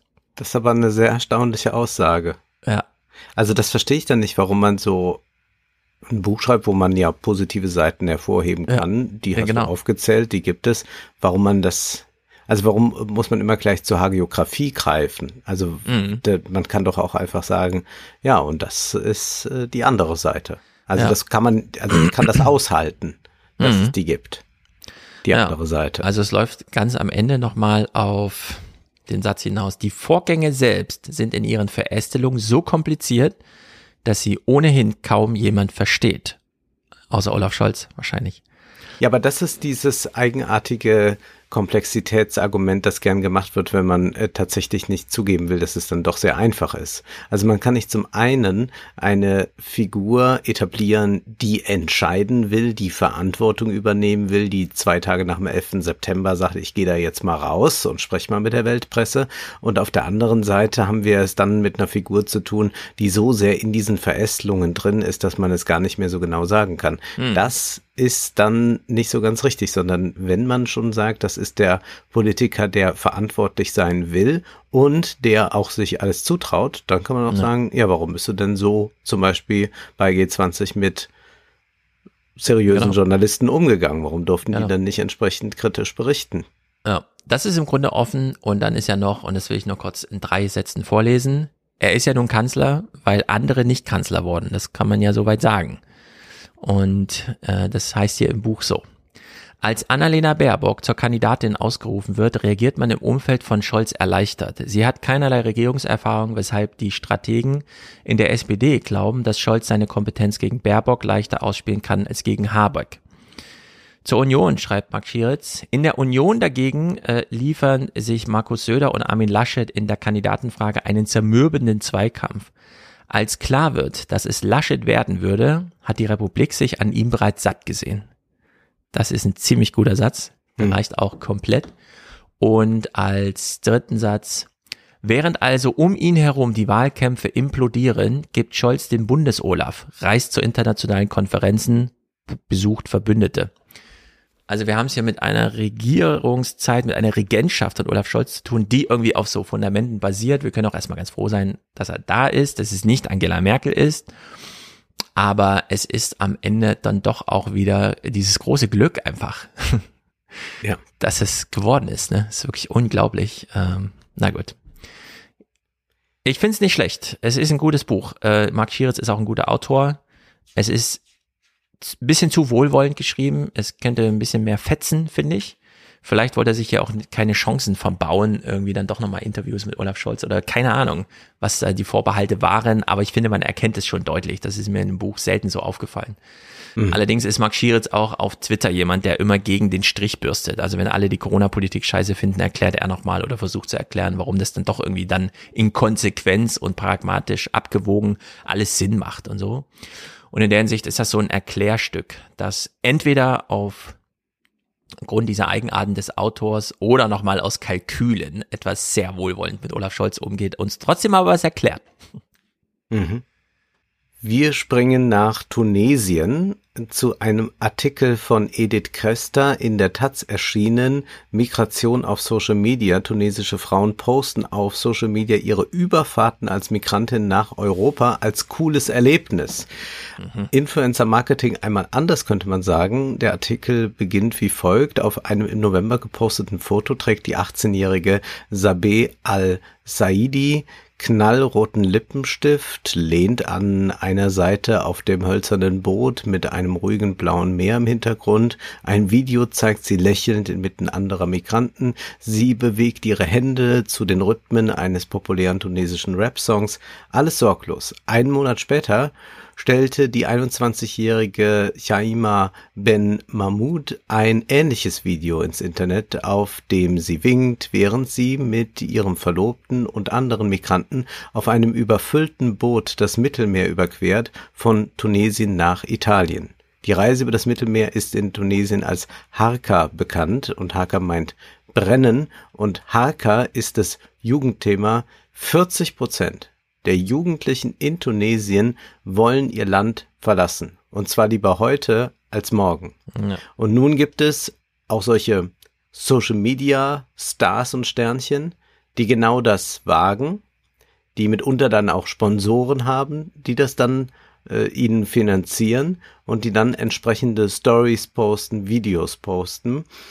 Und da heißt es hier, andere Beiträge der beiden Frauen in den sozialen Medien, die folgten, zeigten, wie sie durch Europa touren, neben Sehenswürdigkeiten Selfies machen.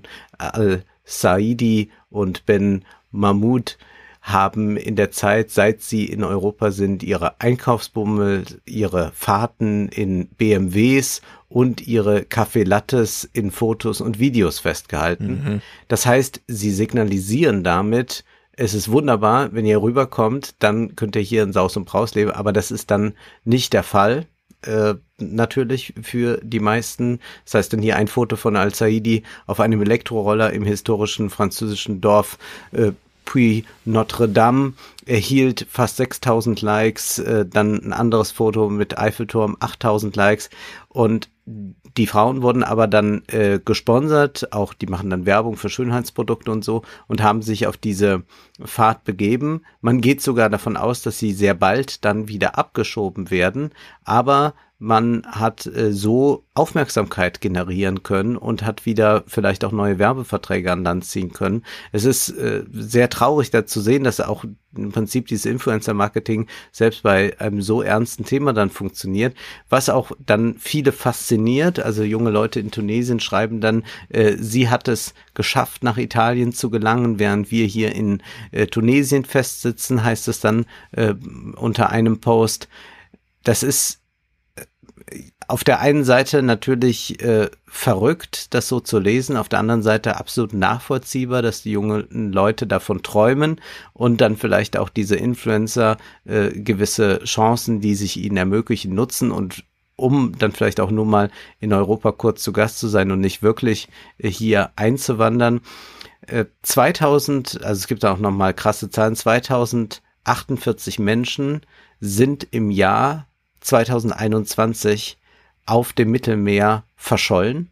Weiß man Ja. überhaupt nicht, was mit denen passiert ist, wahrscheinlich ertrunken. Ähm, Ben Mahmoud wurde dann von äh, The Associated Press interviewt und da hat sie gesagt, ich habe ein Diplom als Friseurin und konnte keine Arbeit auf diesem Gebiet finden. Und als ich es tat, war das monatliche Einkommen wirklich hoffnungslos. Ungefähr 350 Dinar würde sie verdienen, das sind 107 Euro im Monat. Du kannst damit nichts machen, du kannst nur öffentliche Verkehrsmittel benutzen und dein Mittagessen kaufen. Das ist alles. Und da waren natürlich Experten vor von dem Bild, das da gezeichnet wird und so weiter und so fort. Äh, einer sagt dann hier, naja, das ist ja ein völlig falsches Bild. Es ist ja nicht so, dass man hier ankommt und dann kann man sich Lacoste-T-Shirts kaufen und mit teuren Autos fahren. Aber wir sehen, wie groß die Not ist und wie damit auch eine gewisse Fantasie wächst, äh, wie schön ein anderes Leben äh, sein könnte der Artikel schießt damit zu sagen, die Videos sind eine Grenzüberschreitung. Sie entdramatisieren das Thema Flucht und Migration, indem sie es als touristischen Abenteuertrip darstellen und real überwinden sie die europäischen Grenzen spielerisch und geschäftstüchtig. Für die beiden Influencern bleibt es eine Win-Win-Situation, für die Follower natürlich nicht. Äh, die haben nicht diese Möglichkeiten beziehungsweise werden dadurch vielleicht äh, zu ganz heiklen Missionen angestachelt, äh, so dass sie dann auch bald zu den Verschollenen auf dem Mittelmeer gehören würden. Aber es ist einfach nochmal erschütternd zu lesen, wenn es heißt, da sind äh, so, so viele junge Menschen bereit, das Land lieber heute als morgen zu verlassen. Das sind einfach ungeheure Zahlen und da muss auch was passieren. Also da muss man, glaube ich, äh, so das und, und da kann man nicht irgendwie sagen, naja, das sind ja alles nur Wirtschaftsflüchtlinge, sondern ja. man muss einfach sagen, die wirtschaftliche Not ist so groß und die digitale Vernetzung bringt es mit sich, dass man sehen kann, wo das Leben sonst schöner ist, angenehmer ist. Und das führt offenbar nicht dazu, dass es einen äh, internen Druck in den Ländern gibt, dass da die Regierungen unter Druck geraten, sondern dass äh, die Situation offenbar so fatal ist, dass die Jugendlichen lieber das Land verlassen wollen. Also 40 Prozent wollen lieber das Land verlassen. Das ist schon eine Ansage. Genau. Und irgendwann äh, nutzen sie auch die Gelegenheit oder bleiben enttäuscht zurück. Ist ja auch so eine Herausforderung ja. für die Länder auf diesem Gebiet. Mhm. Eins dieser Länder, wo auf jeden Fall jetzt auch mehr Menschen überlegen, kann es denn so weitergehen, ist Russland. Alle schauen auf die Ukraine, aber Noah Smith schaut zum Beispiel auch auf Russland. Ich will ihn nur mal nennen, um sein Substack oder wie das nochmal Dings heißt, Newsletter zu empfehlen. Also Noah Smith, das heißt Noah Pinion. Da bezieht sich auch Paul Krugman und so häufiger drauf. Und er hat zum Beispiel jetzt gerade einen Text veröffentlicht äh, zum Thema, wie schwerwiegend sind jetzt die Big Sanctions eigentlich? Also da wirklich an die Devisenreserven zu gehen und SWIFT auszukoppeln, also nicht nur irgendwelche Leute zu bestrafen, was in dem Wort Sanktionen drin steckt, sondern die ganze Volkswirtschaft in Mitleidenschaft zu ziehen. Und da ist wohl so dieser große Stimmungsumschwung jetzt zu beobachten. Klar, am Anfang noch, oh, wir sind im Krieg, cool, erstmal zu Ikea, da gibt's hier so Fotos, wie alle zu Ikea rennen, aber nur drei Tage später hängen halt schon die Zettel am Laden. Ähm, ja, das ist jetzt der Ausverkauf der letzten Produkte. Man muss auch langsam begründen, warum man was noch kauft, weil die neuen Importe werden fehlen. Äh, Medikamente werden wahnsinnig teuer und quasi unbezahlbar und so weiter. Und da stellt sich ja die Frage, was könnten die Russen jetzt eigentlich machen? Und diese Frage hat äh, Adam Tooze aufgegriffen äh, in seinem 91. Chartbook.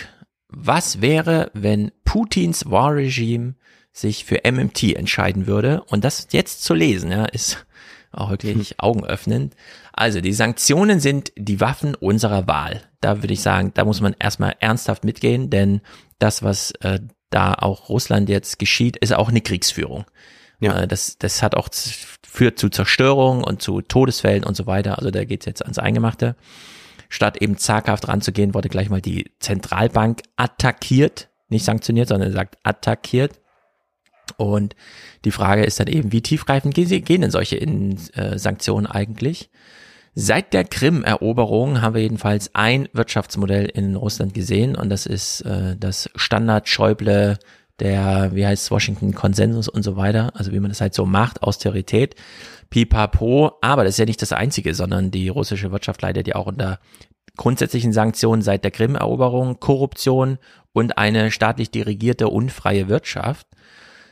Und hinzu kam eben kürzlich diese drakonische Fiskalpolitik, wie er das nennt. Also Russland hatte bis zur Krim-Eroberung oder so kurz davor, also die letzten zehn Jahre ausgeklammert, ein 3,4-prozentiges Defizit. Sie haben also über ihre Kosten gelebt, konnten damit investieren.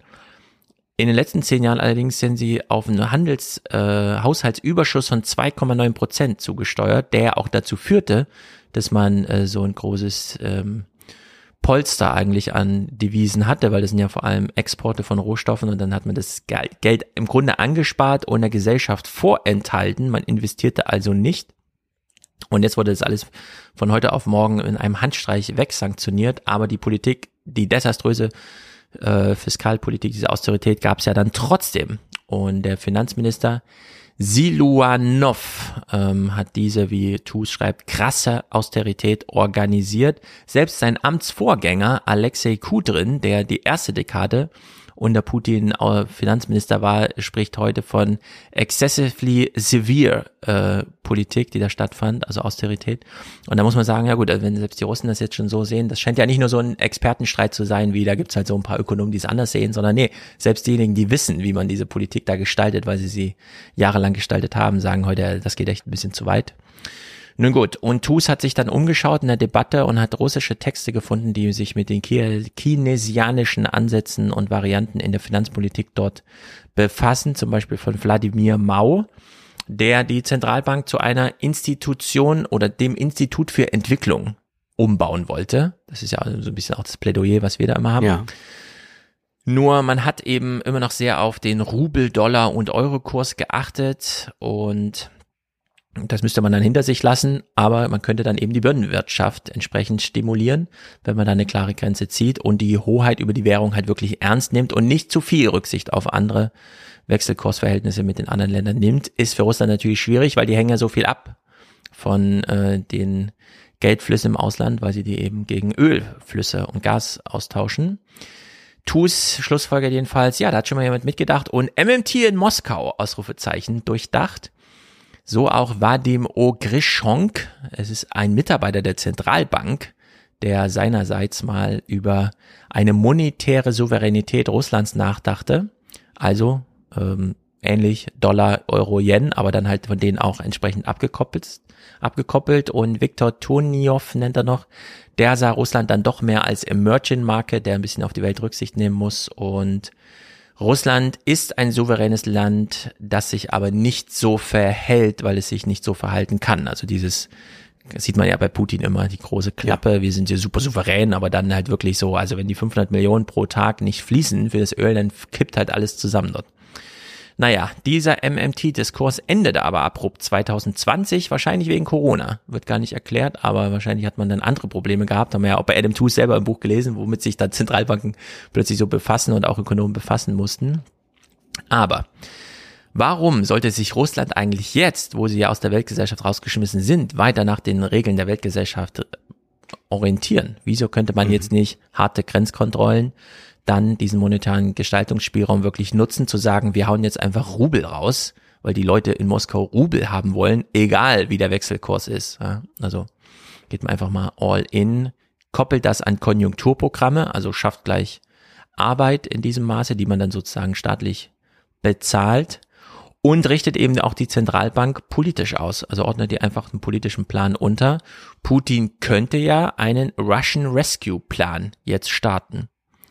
Und die finale Frage, die sich TUS hier stellt, ist, wie müssten wir wiederum auf dieses, also mit unserem Sanktionsregime darauf reagieren, wenn die dann einfach ihre eigene Soße kochen?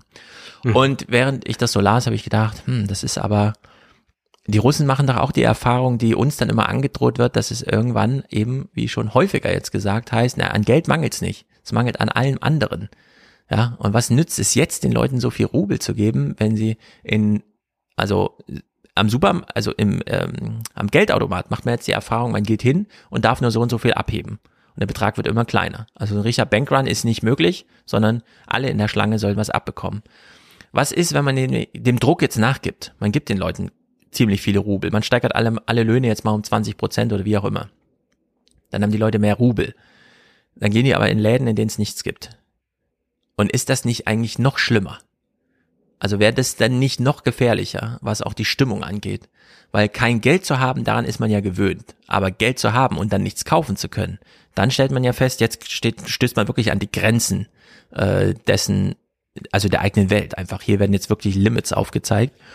Und ich bin mir nicht so sicher, ob, ob, ob diese MMT unter diesem politischen Druck, ja, ob, ob man da jetzt irgendwas gewinnen kann oder wirklich dann nur dieses Strohfeuer halt so. Schwierig abläuft. vor, also man müsste dann so stark die Binnenwirtschaft stärken, dass man das selbst schultern kann und selbst die Produktion anheizen kann, dass man ja, genügend Leute hat, die dann entsprechend für die Versorgung sorgen und dann wäre das möglich. Also es gibt ja immer diese Überlegung, dass China genau das eigentlich plant oder auch vielleicht Indien, äh, die das machen, aber Russland ist ja tatsächlich äh, so heruntergewirtschaftet dann auch in ein so ungeheuer großes Land, dass ich mir das auch jetzt erstmal so nicht vorstellen kann. Aber interessant ist, dass es diese Gedanken da schon mal so alle gibt und schon ja. vor dem Krieg, schon lange vorher. Genau, also dieses Unabhängigmachen hier ist eigentlich dieses chinesische Modell der letzten 15 Jahre oder so, aber nicht der letzten 15 Monate gewesen.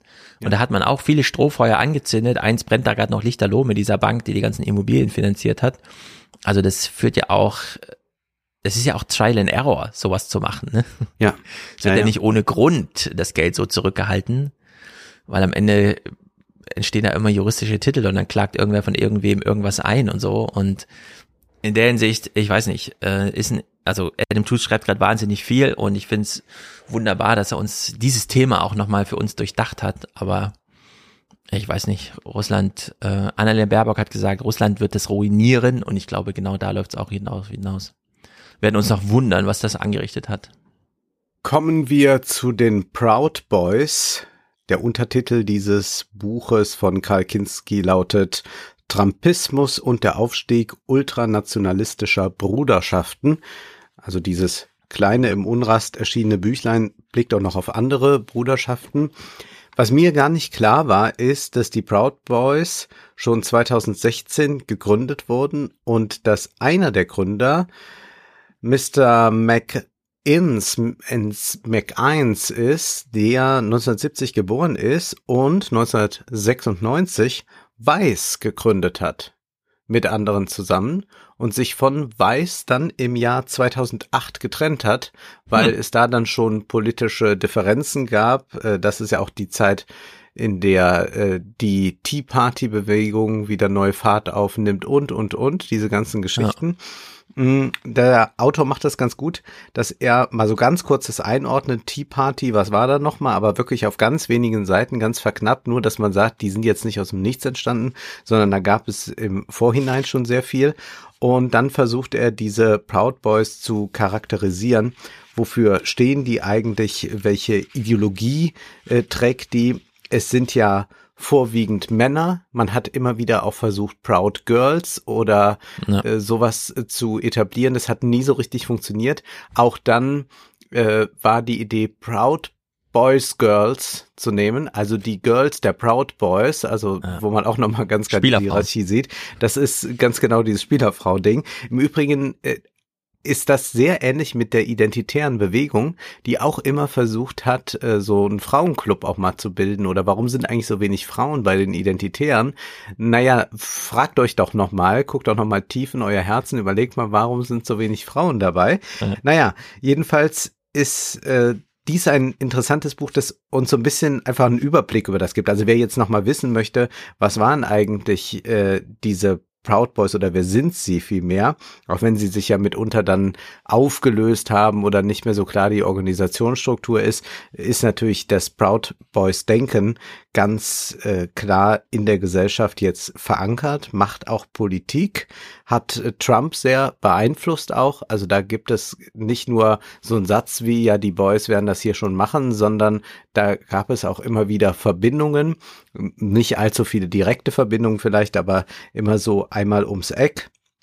Mhm. Wofür stehen die jetzt eigentlich? Also der Autor kann es eigentlich mal ganz gut dann auf den Punkt bringen. Da heißt es, die Proud Boys sind in erster Linie eine Bruderschaft, denen es um die Wiedererlangung einer in Anführungszeichen echten beziehungsweise in Anführungszeichen authentischen Männlichkeit angesichts der als usurpierend empfundenen Einflüsse der Moderne geht. Hier sind wir auch wieder bei dem, was wir in der Folge schon hatten mit Alexander Dugin und so weiter, also der Kampf gegen die liberale Moderne, gegen Verweichlichung und so weiter, wie immer das dann genannt wird.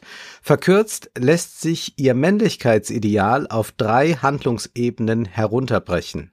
Arbeiten, kämpfen, ficken. In allen Lebensbereichen geht es um die soziale Dominanz von Männern. Die Organisationsstruktur der Proud Boys ist durch unterschiedliche Mitgliedschaftsgrade hierarchisiert. Um der Gruppe beitreten zu können, müssen Anwerber vier Aufnahmerituale durchlaufen, welche Mac1 zuerst im Jahr 2016 in einem Beitrag für die extrem rechte Nachrichtenseite Takis Magazine vorgestellt hat.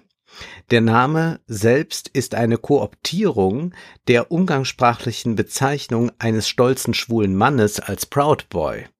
Die erste Stufe in, besteht in einem Bekenntnis zum westlichen Chauvinismus, dem Leitmotiv der Organisation, in der zweiten Stufe müssen die Anwerber fünf Müsli-Marken aufsagen, während sie von mehreren Mitgliedern geschlagen werden, die mindestens den ersten Mitgliedsgrad absolviert haben.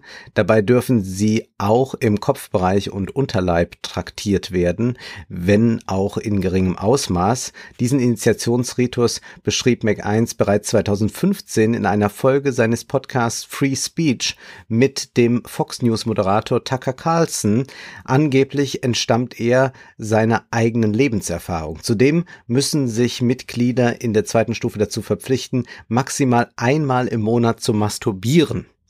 Mit Absolvierung der zweiten Stufe sollen sich die Mitglieder dann laut Gruppenrichtlinie auch dem Lebensbundprinzip der Bruderschaft anschließen und ein Leben lang Teil der Organisation bleiben. Ja, dann geht das äh, weiter. Äh, Aber äh, fünf Müsli-Sorten hast du gesagt, ne? Ja, Okay, haben wir nicht verhört. Okay. Da, da, ja, ja, ich, äh, man versteht auch nicht so, so recht, woher dann genau das kommt. Ich vermute, das sind solche, solche äh, Rituale, die man auch aus so ja. äh, studentischen Verbindungen da, so, so Verbindungshäusern in den USA hat. Und so hat man das dann hier äh, nochmal radikalisiert. Äh, dieses Masturbationsverbot, das taucht an mehreren Stellen äh, des Buchs auf. Das ist also äh, ganz wichtig, weil man äh, glaubt, dass man äh, die westliche weiße äh, Rasse beschützen muss muss und da äh, muss man sozusagen alle Kräfte aufsparen, mhm. um äh, die sich dann Bahn brechen sollen bei äh, Begegnungen mit Frauen. Also es ist äh, eine eine ganz abstruse Ideologie. Äh, dritte Stufe, dann geht's dann noch mehr um Opferbereitschaft, äh, Durchhaltevermögen und dann gibt's noch eine vierte Stufe, die ist dann erreicht, wenn man ähm, echte oder vermeintliche politische Gegner angreift tätlich. Das ist dann die vierte Stufe, die angestrebt wird. Es ist also eine ganz absurde äh, Bewegung, die sich aber vielleicht wie folgt nochmal einordnen lässt. Wir haben es ja mit einer Gesellschaft von Einsamen zu tun, haben wir schon oft thematisiert.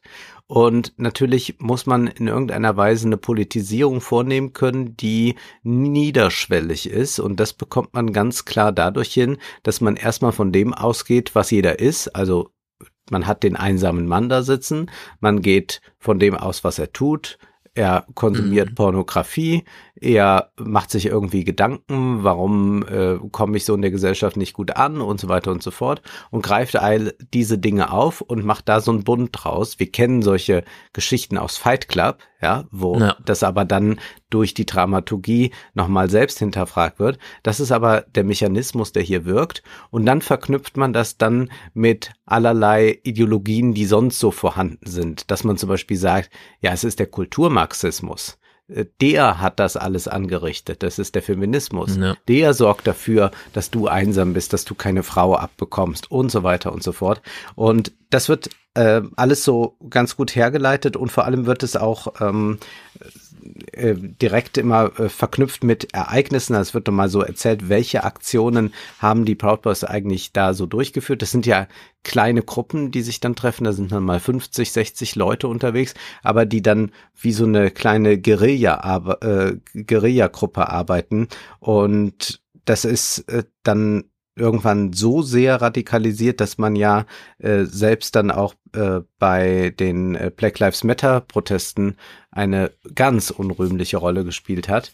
Es gab ja da diesen Fall dieses 17-jährigen Kyle Rittenhouse, der sich aufgemacht hat zu den äh, Protesten nach Kenosha, um dort dann mit äh, einem Gewehr einfach in die Menschenmenge zu ballern. Und der hat ja dann da Menschen ermordet auch. Und da heißt es, Wenige Stunden später erschoss Rittenhouse die antirassistischen Protestierenden Joseph Rosenbaum sowie Anthony Huber und verwundete Gage Krotzkreuz schwer. Rittenhouse hatte sich samt Gewehr auf Protestierende zubewegt. Diese wiederum versuchten ihn vergebens zu entwaffnen und wurden von ihm ermordet. Die Proud Boys sagten Rittenhouse ihre Unterstützung zu und nutzten seine Tat für ihre eigene Propaganda. Unter dem Motto Rittenhouse did nothing wrong warben sie um Unterstützung für ihn in rechten Kreisen. Trump bezeichnete Rittenhouses Tat als Akt der Selbstverteidigung. Rechte Spendenkampagnen behaupten, Spenden in Höhe von über 2,5 Millionen US-Dollar für seine Verteidigung gesammelt zu haben. Ja. Die erreichte, um ihn freizusprechen. Ja. Und er tritt ja jetzt auf solchen Veranstaltungen auf und wird da bejubelt. Richtig, und fordert auch von Joe Biden Entschuldigung und sowas. Äh, das ist ja völlig absurd, in welche Richtung das man da so treibt. Ja, und es geht dann schlussendlich auch nochmal um die Wirksamkeit solcher Gruppen, denn man kann natürlich sagen, das sind kleine Gruppen. Ist das jetzt überhaupt so bedeutend? Naja, die haben schon Einfluss auf äh, Republikaner und ja. da gibt es sehr viele Sympathisanten und hier wird es dann nochmal deutlich an der Umfrage. Laut Umfrage der Nachrichtenagentur Reuters im März 2021 glaubt etwa die Hälfte der republikanischen Wählerinnen, dass der Angriff auf den Kongress wahlweise ein friedliches Ereignis oder die Tat von Antifaschisten gewesen sei. Etwa 60 Prozent glauben, dass Trump die Präsidentschaftswahl nur aufgrund eines weitreichenden Betrugs verloren habe. In fünf Bundesstaaten sind bereits auf Initiative der Republikanischen Partei neue Wahlgesetze verabschiedet worden, die die Stimmabgabe für marginalisierte Gesellschaftsgruppen, insbesondere POC, erschweren. 29 weitere Gesetzesvorschläge haben bereits eine erste erfolgreiche Abstimmung im Landtag durchlaufen. Das sind also Effekte einer solchen Guerillapolitik, die sich dann verbindet mit dem Mann im höchsten Amt. Das geht sehr viel über Fox News und so weiter und so fort, sehr viele Free Speech Podcasts. Es ist äh, aber auch ein Zeichen des 21. Jahrhunderts, also wir haben ja nicht mehr 20. Jahrhundert, nämlich wenn man sich ansieht, wer darf eigentlich zu den Proud Boys dazu? Denn erstmal würde man sagen, ja klar, weiße, heterosexuelle Männer, aber so einfach ist es nicht. Muslime sind äh, nicht erlaubt, aber man äh, lässt durchaus Homosexuelle zu und man will auch äh, sich mehr öffnen für Nicht-Weiße, für POCs und so weiter. Mhm. Und man fragt sich, hä, was ist denn das? Wie, wie, wie, wie, wie stimmt das noch irgendwie alles zusammen? Äh, denn zugleich sagt man ja äh, auch, äh, mit irgendwelchen faschistischen Regierungen muss man sich äh, solidarisieren oder es gibt auch das Meme, äh, Pinochet hat nichts falsch gemacht und so weiter und so fort. Das Ganze wird Multiracial Whiteness genannt. Das ist äh, ein Konzept, das da gepflegt wird oder, oder ein Phänomen. Äh, die Politikwissenschaftlerin äh, Christina Beltran hat das so genannt, Multiracial Whiteness. Das heißt, man öffnet sich in gewisser Weise für Menschen mit anderen Hautfarben. Diese dürfen aber nur teilnehmen, wenn sie sich auch zum westlichen Chauvinismus bekennen und auch akzeptieren, dass die koloniale Vergangenheit allen nur gut getan hat, weil dadurch alle auf eine höhere zivilisatorische hm. Stufe gelangt sind. Das klingt alles in höchstem Maße obskur, aber wir sehen da diese Buntscheckigkeit des heutigen Faschismus, so kann man es hier ruhig mal bezeichnen. Und deswegen müssen wir da auch, glaube ich, äh, nochmal in uns gehen, wie wir eigentlich äh, gewisse äh, Strömungen äh, bewerten oder einordnen, weil erstmal stellt das ja alles auf den Kopf was man sich vorstellen kann. Aber gerade diese Buntscheckigkeit macht natürlich eine solche Organisation auch wahnsinnig erfolgreich, weil sie gar nicht so richtig zu fassen ist. Und das ist ja wiederum das Pendant zu dem eigentlich, was wir in der Meme-Kultur im Internet erleben kann, wo man gar nicht mehr so weiß, ist das jetzt ironisch, ist das ernst gemeint, worauf bezieht sich das dann? Ach ja, das bezieht sich auf etwas, ist aber eigentlich schon die Referenz einer Referenz. Und so haben wir da auch eine äh, toxische Konstellation, die sicherlich auch in den nächsten Jahren nicht nachlassen wird. Und man äh, darf ja dann äh, schon mit Schrecken auf die nächste Wahl blicken, ja. was dann äh, Proud Boys und andere Bruderschaften wieder anrichten werden. Die werden sich ja sicherlich nicht bedeckt halten. Also insofern, wer da einen kleinen Überblick braucht über die Geschichte der Proud Boys, kann das hier auf 88 Seiten haben. Ja, das ist immer diese Faszination für obskure und auch so ein bisschen komplizierte soziale Gemengelagen, in die man sich erst reinfuchsen muss und dann darf man auch erst drüber reden, wenn man wirklich auch signalisiert, man versteht es das begegnet uns ja immer wieder. Wir haben zum Beispiel ja auch äh, so launige Kritik bekommen, weil wir über Bitcoin gesprochen haben. Ja. Und man sich immer wieder fragt, ey Leute, wir, wir reden doch jetzt seit Monaten und Jahren in diesem Podcast auch über Geld. Und zwar immer auch mit so einem Plädoyer, ähm, Geld ist eine politische Angelegenheit. Wir haben erst heute wieder darüber gesprochen, wie, welche Rolle der Staat da so einnimmt und so, ne? Mhm. Wenn dann irgendwer mit einer Idee kommt, nee, wir müssen Geld nochmal ganz puristisch entkoppeln von allem als äh, sozusagen archimedischer Punkt für alles in der Welt. Alles muss sich diesem Geld unterordnen. Es hat mit nichts zu tun. Ne? Dann ist das ja zu kritisieren, wenn dann jemand kommt, nee, ihr müsst euch aber genau mit der Krypto-Sache beschäftigen und fragt, nee, das ist nicht das Besondere, sondern ja. diese ganze Idee drumherum ist halt irgendwie bescheuert, dass man Geld so entkoppelt von allem plötzlich wieder betrachtet. Oder dann äh, wird irgendwann noch ein neuer Coin wieder hervorgebracht. Ja, aber mit dem hätte man sich mal beschäftigt. Genau, denn genau, der genau. Coin macht ja alles anders. Ihr versteht ja die Krypto gar nicht und so. Und da denke ich mir, das ist begegnet einem dann immer wieder. Äh, und das scheint auch hier bei so Proud Boys Sozialitäten die, das Faszinosum zu sein. Und irgendwie habe ich in meinem Hinterkopf dann immer wieder den Gedanken, Warum begegnen sich Menschen gerne freiwillig? Ähm, es ist ganz komisch, dass Menschen immer einen Grund brauchen, um sich zu begegnen. Mhm. Ähm, beim Daten ist es die Möglichkeit einer Ehe. Ja? Auf Arbeitswelt ist es der Zweck der Organisation. Und dieses ganz Gesellige, es gibt zum Beispiel gar keine einzige App, ja, die einem ermöglicht, äh, einfach zu sagen, ich bin heute in der Stadt, ich suche jemanden, der einfach nur mit mir heute zu Abend ist. Ich habe eine halbe Stunde Pizza eingeplant. Ne? Das geht aber nicht. Es gibt keine App, die das anbietet, weil es immer gleich, ja, was ist denn dahinter, dahinterliegende große Zweck und so weiter nur die Geselligkeit, das reicht doch nicht. Es muss doch irgendeine Idee dahinter sein. Und so kommt mir das auch bei diesen Brautboys wieder vor. Man braucht irgendwie so einen Zweck der Vergemeinschaftung, weil man möchte gern ungern alleine. Also so guckt man sich zu Hause an, wie verbringt man denn die Zeit alleine? Aha, mit Pornhub, Coca-Cola und so weiter, dann bastelt man daraus so eine Ideologie, die die Vorzeichen einfach umdreht und sagt, unter diesen Voraussetzungen kann ich dann andere Menschen treffen. Und dann gründet man solche Vereine, wo dann jeder hingeht und sagt, ich bin ja gar nicht so konkret jetzt wegen dir oder dir oder dir hier, sondern wegen dieser Idee. Aber eigentlich geht's doch nur darum, dass da halt auch andere noch sind und man halt so gemeinsam irgendwie ist. Ne? Mhm. Und wenn man einfach nur sagen könnte, okay, Leute, ich brauche Gesellschaft, ich gehe jetzt einfach mal raus, gesellt euch zu mir, keine Hintergedanken, keine Ziele, kein nichts, einfach nur ein Zeitfenster. könnte man ganz schön viel politisches äh, weil das sind ja auch so selbstradikalisierende Ideen bei diesen Proud Boys, ja. ja?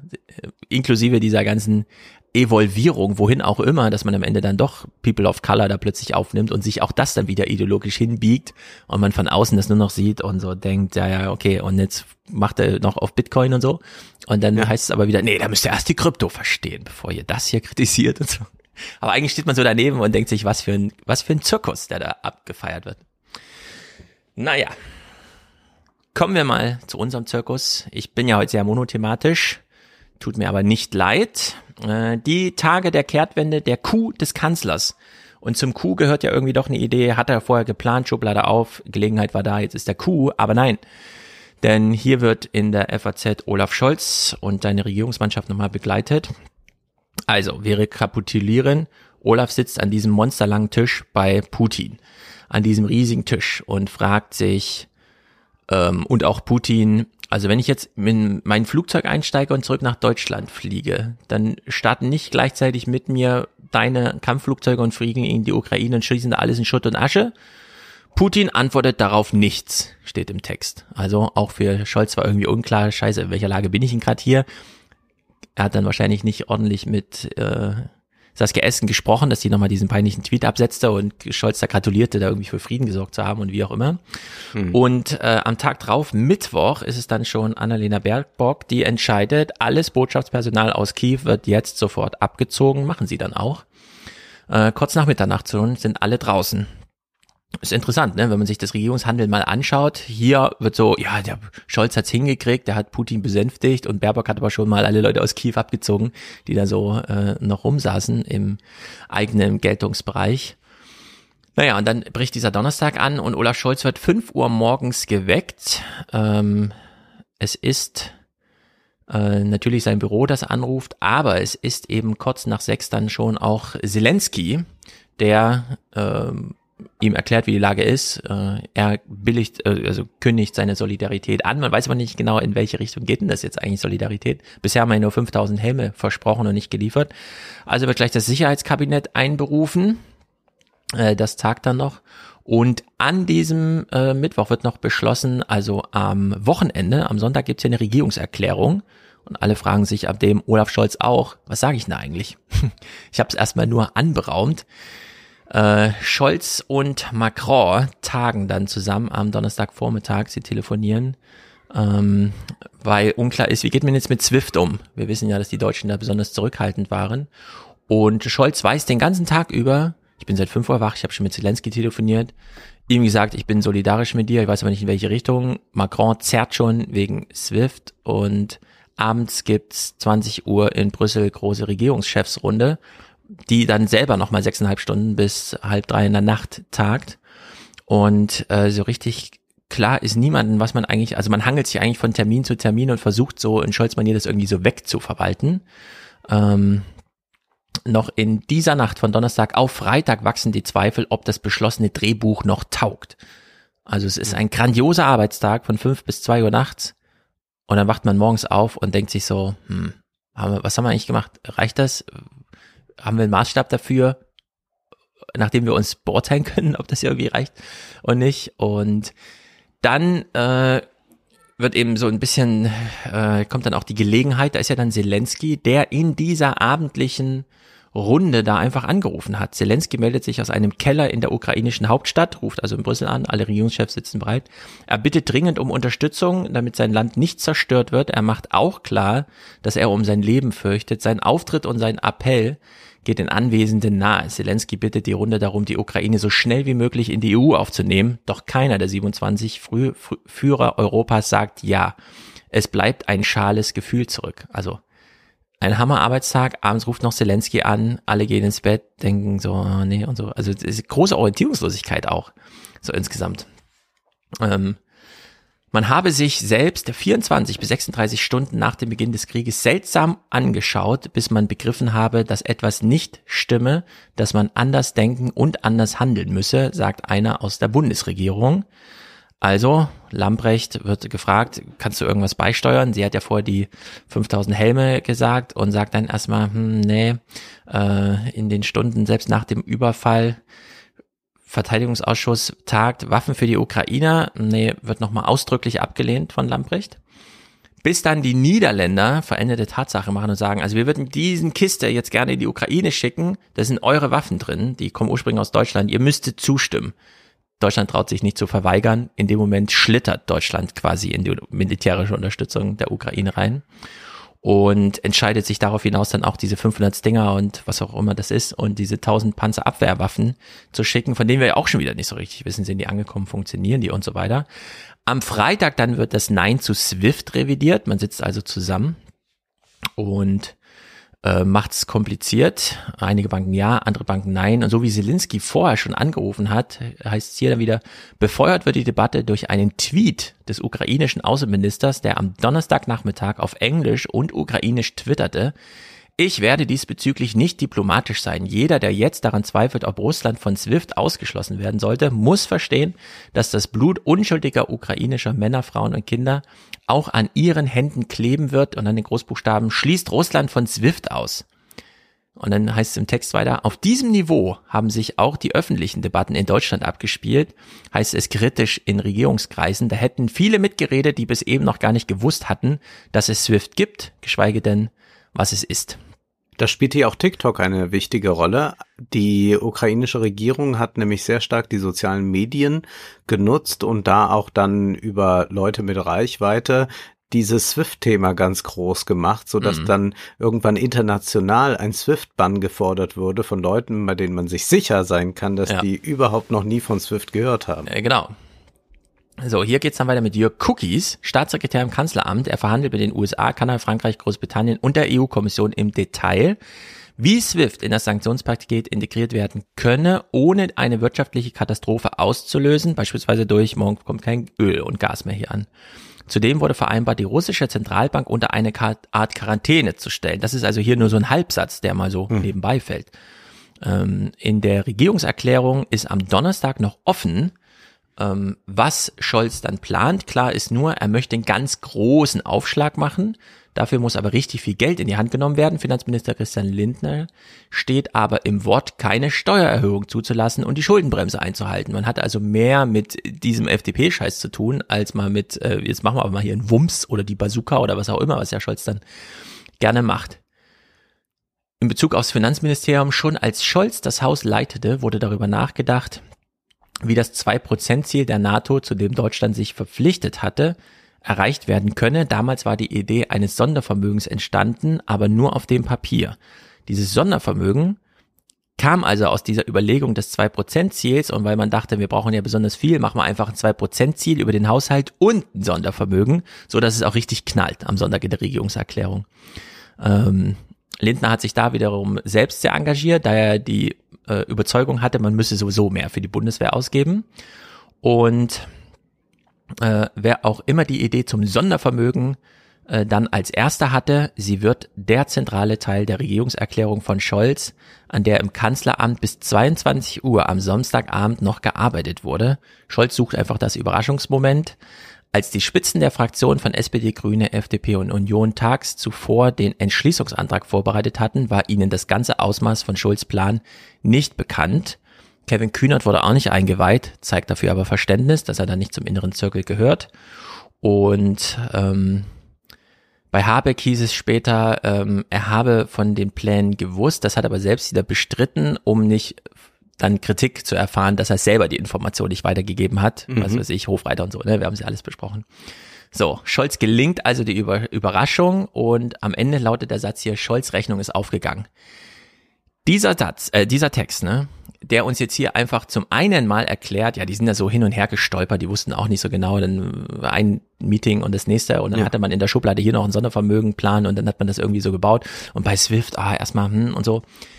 Das, was wir jetzt hören und was hier in dem Text nicht drinne stand, ist, dass das, was wir jetzt mit Russland gerade machen und was ja im hoch, also höchsten Maße gerade wirklich effektiv ist, die Erklärungen kommen dann von Adam Tooze demnächst, sind ja von Björn Seibert äh, so entwickelt worden, dem Kabinettschef von Ursula von der Leyen. Die Deutschen haben allenfalls per Telefon erfahren, was der Plan ist der EU-Kommission und haben dann sozusagen so kleine Interventionen gemacht.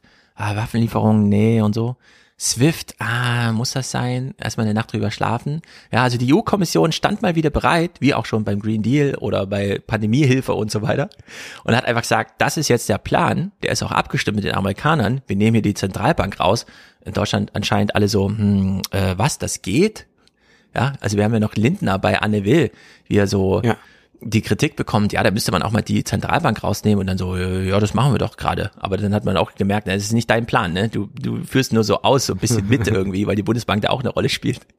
Also dieser Text ist für mich so sehr entzaubernd so insgesamt, ja, dass wir doch eine Bundesregierung haben, die zaudert, da zögert irgendwie nicht so richtig, obwohl einfach mal erstens Pläne da sind, man sich dann wieder fragt, warum hatte die EU-Kommission da so krasse Pläne fertig? Äh, warum gibt's die so in Deutschland nicht? Warum interessiert das auch in Deutschland niemanden, dass sie da schon lagen? Also ich glaube, hier gibt's noch einiges aufzuarbeiten. Jedoch sind ja diese europäischen Pläne gar nicht in dem Text integriert, In welchem Text?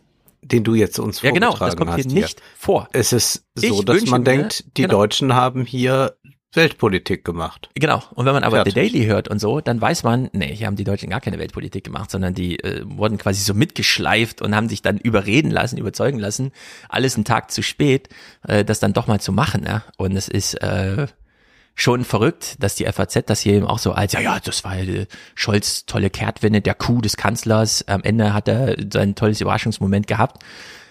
Und man fragt sich so, ja, wo ist denn die andere Erzählung? Wo ist denn die Erzählung der EU-Kommission? Wie die da am Telefon hingen und irgendwie fünf Uhr morgens Scholz mal erreichen wollten und dann irgendwie, und das ist jetzt unser Plan, können wir das mal machen? Und er erstmal so, erstmal überlegen, erstmal und so. Und Also es scheint ja einen. Widerspruch zu geben, wenn man erst sagt, dass man so stolpert und sich uneins ist und noch nicht so weiß, wie ist das eigentlich einzuordnen und schreibt am Ende, der Plan ist aufgegangen. Den gab es ja am Anfang offenbar noch nicht. Genau, also ich äh, fordere alle deutschen Journalisten, insbesondere die, die in Brüssel arbeiten, auf, uns das mal zu erzählen, wie das in Brüssel war. Wie Björn Ja. Seibert, so ist sein Name, wir kennen ihn nur von der New York Times als Kabinettschef und wir wissen die Rolle des Kabinettschefs der EU-Kommissarin. Ne? Also wir wissen noch alle, wie Martin Seelmeier da die ganze EU einmal auf links krempeln wollte und so weiter als Kabinettschef für Juncker. Äh, wie das dann, wie es überhaupt dazu kam, gegen die Deutschen quasi hier sowas aufzubauen und so einen Text äh, darauf hinauslaufen zu lassen, ja, dass Scholz Rechnung aufgegangen ist, das ist mir völlig unverständlich, wie man einen Text so gestalten kann. Also in der Hinsicht ein interessantes Dokument der Zeitgeschichte, das ein paar Fragen offen lässt. In Indien tut sich auch viel, das hätten wir größer verhandelt, wenn wir nicht mit so vielen eigenen Problemen zu tun hätten. Aber dennoch sei auf einen Artikel hingewiesen aus dem Handelsblatt von Matthias Peer. Er handelt von der Finanzministerin und ihrem großen Paket, das sie angekündigt hat, nämlich da will man auch Geld in die Hand nehmen. Die Finanzministerin ist Nirmala Sitaraman. Sie hat sich Folgendes vorgenommen. Acht Millionen Häuser für Bedürftige sollen binnen eines Jahres gebaut werden. Acht Hinzu- Millionen Häuser in einem Jahr. Ja. Oh. Das ist doch mal eine Zahl, 20 Mal mehr als in Deutschland, wo an Wohnungen gebaut werden soll. oder? Tja. Hinzu kündigt die enge Vertraute von Premierminister Narendra Modi die Fertigstellung von 25.000 Autobahnkilometern an, auch innerhalb von zwölf Monaten. Der geplante Ausbau der indischen Schnellstraßen entspricht damit ungefähr der doppelten Länge des gesamten deutschen Autobahnnetzes In einem Jahr. in einem Jahr. Eieiei. daran immer denken, wenn wir an der nächsten Baustelle wieder vorbeituckern mit 60. Ja. Äh, nun ist diese äh, Frau nicht unumstritten und man sagt auch, äh, dass man äh, ja sich äh, da auf harte Gefechte mit ihr immer einstellen kann. Sie ist 62 Jahre alt. Äh, seit 2019 ist sie für die Finanzen Indiens verantwortlich. Sie hält gerne sehr lange Reden. Sie hat jetzt eine kurze Rede gehalten, die habe ich mir angehört, die dauerte 92 Minuten, aber sie kommt auch mal auf 162 Minuten, Wie wenn Helmut sie Kohl. dann mal so richtig in Fahrt ist und erklärt, was sie da eigentlich machen möchte. Nun, wir müssen mal auf die Wachstumsraten blicken. Wachstumsrate lief im vergangenen Jahr äh, auf 9,2 Prozent. Also 9,2 Prozent Wachstum, das ist wirklich enorm. Und wir haben es da mit einem Land von ein, mit 1,4 Milliarden Einwohnern zu tun. Und man überlegt jetzt, wird man dieses Wachstum halten können? Sie war dann auch in einem CNN-Interview und da sagte sie doch so mit 8,5 Prozent, 9 Prozent können wir auch in den nächsten Jahren rechnen. Aber es muss jetzt mehr investiert werden, damit das auch funktioniert. Also wir sehen hier auch, der Staat greift zu Geld, gibt 100 Milliarden Dollar aus. Es heißt dazu, die Ökonomin, die einst ihr Doktoratsstudium abbrach, um gemeinsam mit ihrem Mann nach London zu ziehen, plant nun mit einem Defizit von 6,4 Prozent der Wirtschaftsleistung. Deutlich mehr als von Analysten erwartet. Besonders stark will sie die staatlichen Investitionsausgaben steigern im Vergleich zum Vorjahr um 35 Prozent auf mehr als 100 Milliarden Dollar. Beobachter loben die Pläne, es sei derzeit nicht die Zeit, um die Haushaltskonsolidierung voranzutreiben. Ja, das ist also das, was uns in Indien erwartet. Das ist also ein großer, großer Wachstumsmarkt. Mhm. Interessant wird sein, inwieweit Indien da seinen eigenen Weg in der Weltpolitik geht, sich auch mehr noch abkoppelt, als es es jetzt schon tut. Gibt es da eine Annäherung an Europa? Wir haben das ja schon mal aufgegriffen. Jedenfalls kann man sich vorstellen, dass da viele, die jetzt an der Börse spekulieren oder die direkt im Lande investieren wollen, an Indien immens interessiert sind und dann auch damit ein bisschen das Interesse an China verlieren. Noch einen Hinweis zu Kryptowährungen. Da gibt es jetzt auf Gewinne mit Kryptohandel eine Steuer, die ist nicht gering, sondern die ist 30 Prozent. Das ist schon ordentlich. Hm. Aber die Kryptoanhänger finden das gut, denn sie argumentieren, ja, dadurch holt man ja den Handel aus dem illegalen Graubereich heraus und schafft jetzt damit der Kryptowährung eine gewisse Legitimität. Und wenn die erstmal so viel Steuern damit einnehmen, werden sie auf keinen Fall den Bitcoin und die anderen Coins verbieten. Wir werden sehen. Ja, das ist natürlich eine zage Hoffnung. Neue Politik auch hier in Hessen. Mein letzter Text. Ich lese einfach drei Absätze vor von Katja Torwart. Ohne Überschrift, ohne alles. Ihr werdet verstehen, worum es geht. Es ist schon ein Elend in Hessen. Sage und schreibe, elf Jahre lang war Ronald Koch Ministerpräsident, nachdem er sich 1999 trotz eines an Niedertracht kaum zu toppenden Wahlkampf ins Amt hatte wählen lassen. Hetze als politisches Geschäftsmodell ist seitdem eng mit seinem Namen verknüpft. Schließlich konnte Koch erfolgreich gegen die doppelte Staatsbürgerschaft agitieren und sämtliche deutschnationalen Ambitionen aus dem Wahlvolk herauskitzeln. 2010 wurde es im Land nicht besser. Zwar kündigte Roland, Zitat, brutalstmögliche Aufklärung, Zitat Koch, nach der Spendenaffäre folgerichtig eine Karriere in der Wirtschaft an, präsentierte aber ausgerechnet den schwarzen Sheriff Volker Bouffier als Nachfolger. Die Liste der Kontroversen, in Anführungszeichen, ist zu lang für diese Textsorte, sie schreibt nur eine Kolumne. Festhalten lässt sich jedoch, dass Bouffier mit seiner Macht jenseits des politischen Auftrags stets umzugehen wusste. Auch ein schöner Satz für ein Zeugnis.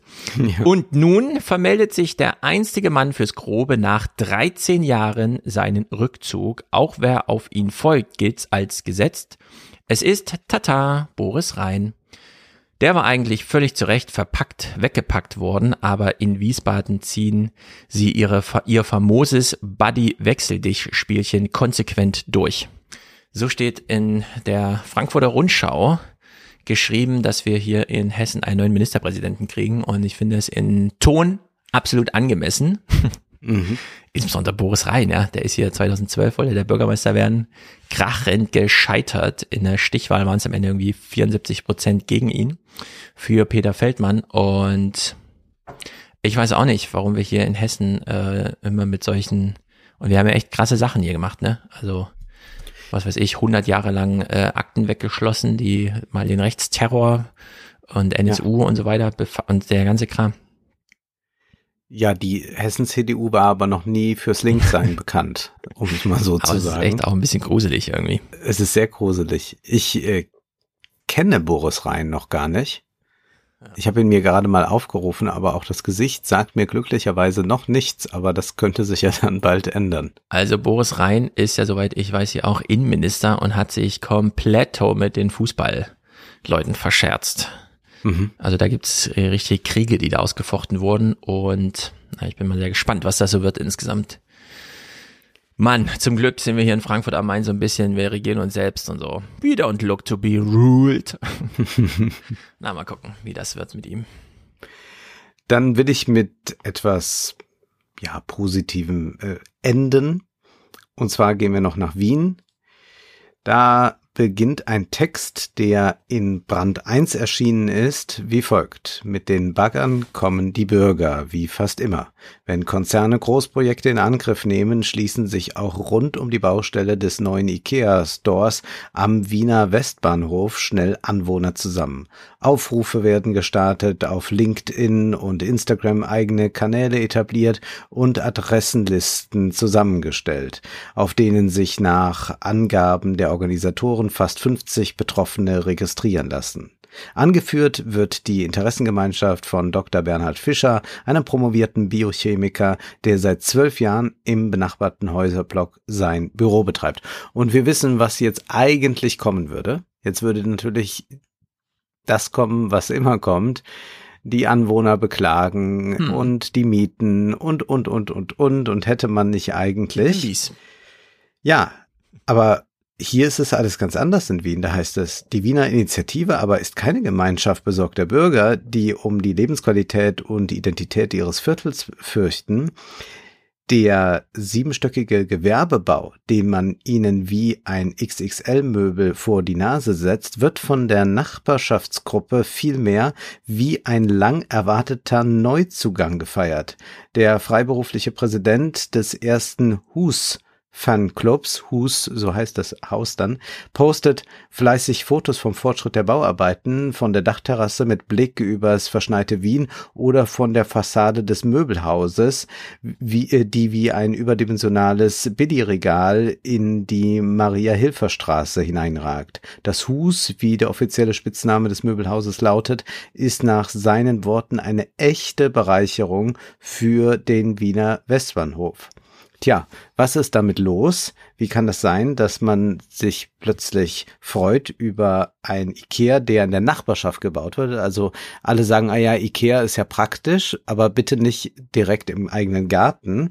Hier ist es ganz anders. Das Haus hat 2600 Quadratmeter, aber es sieht völlig anders aus. Mit den IKEA-typischen blau-gelben Riesenmetallkisten hat es nichts gemein, eher mit einem schlichten Würfel, vor dessen Kanten man überdimensionale Regale geschraubt hat, in deren Fächern sowie auf dem Dach wachsen 160 Sträucher und Bäume in gigantischen Blumentöpfen in den Wiener Himmel. Manche von ihnen sind acht Meter hoch. Ein Parkhaus und Parkplätze sucht man vergebens, was etwa so ist, als würde man einen Vergnügungspark ohne Achterbahn oder eine Autobahn ohne Zubringer bauen. Denn das ist natürlich immer das, was bei solchen Häusern wie Ikea und anderen passiert, dass man sagt, ja, und dann brauchen wir noch so eine Parkplatzfläche für 800 PKWs. Das wäre natürlich ein Fiasko für die Stadt und man möchte eigentlich, dass die Leute weniger Auto fahren in der Stadt. Wir wissen ja, Wien hat sowieso eine ganz eigene Stadtpolitik, eine eigene Wohnungspolitik und deswegen hat man hier auch gleich gesagt, nee, braucht man gar nicht und man geht durch dieses äh, äh, Ikea-Haus, kann dort die Dinge, die man tragen kann, mitnehmen. Äh, Das ist aber auch nur ein ganz kleines Lager verglichen mit den anderen, die sie haben. Und alles andere ist zwar da ausgestellt, aber das ist dann in äh, einem anderen Werk, in einem Industriegebiet untergebracht. Und was dann angefordert wird, das wird dann sehr, sehr schnell gebracht. Also die versprechen da unglaubliche Lieferzeiten. Also es ist ruckzuck da und ist dann auch noch verknüpft mit E-Mobilität und so weiter und so fort. Äh, Das Grundstück ist nur 4000 Quadratmeter groß, wo man das alles gebaut hat. Und natürlich hätte man da niemals einen konventionellen Ikea errichten können. Aber man hat einfach ein Architekturbüro äh, beauftragt.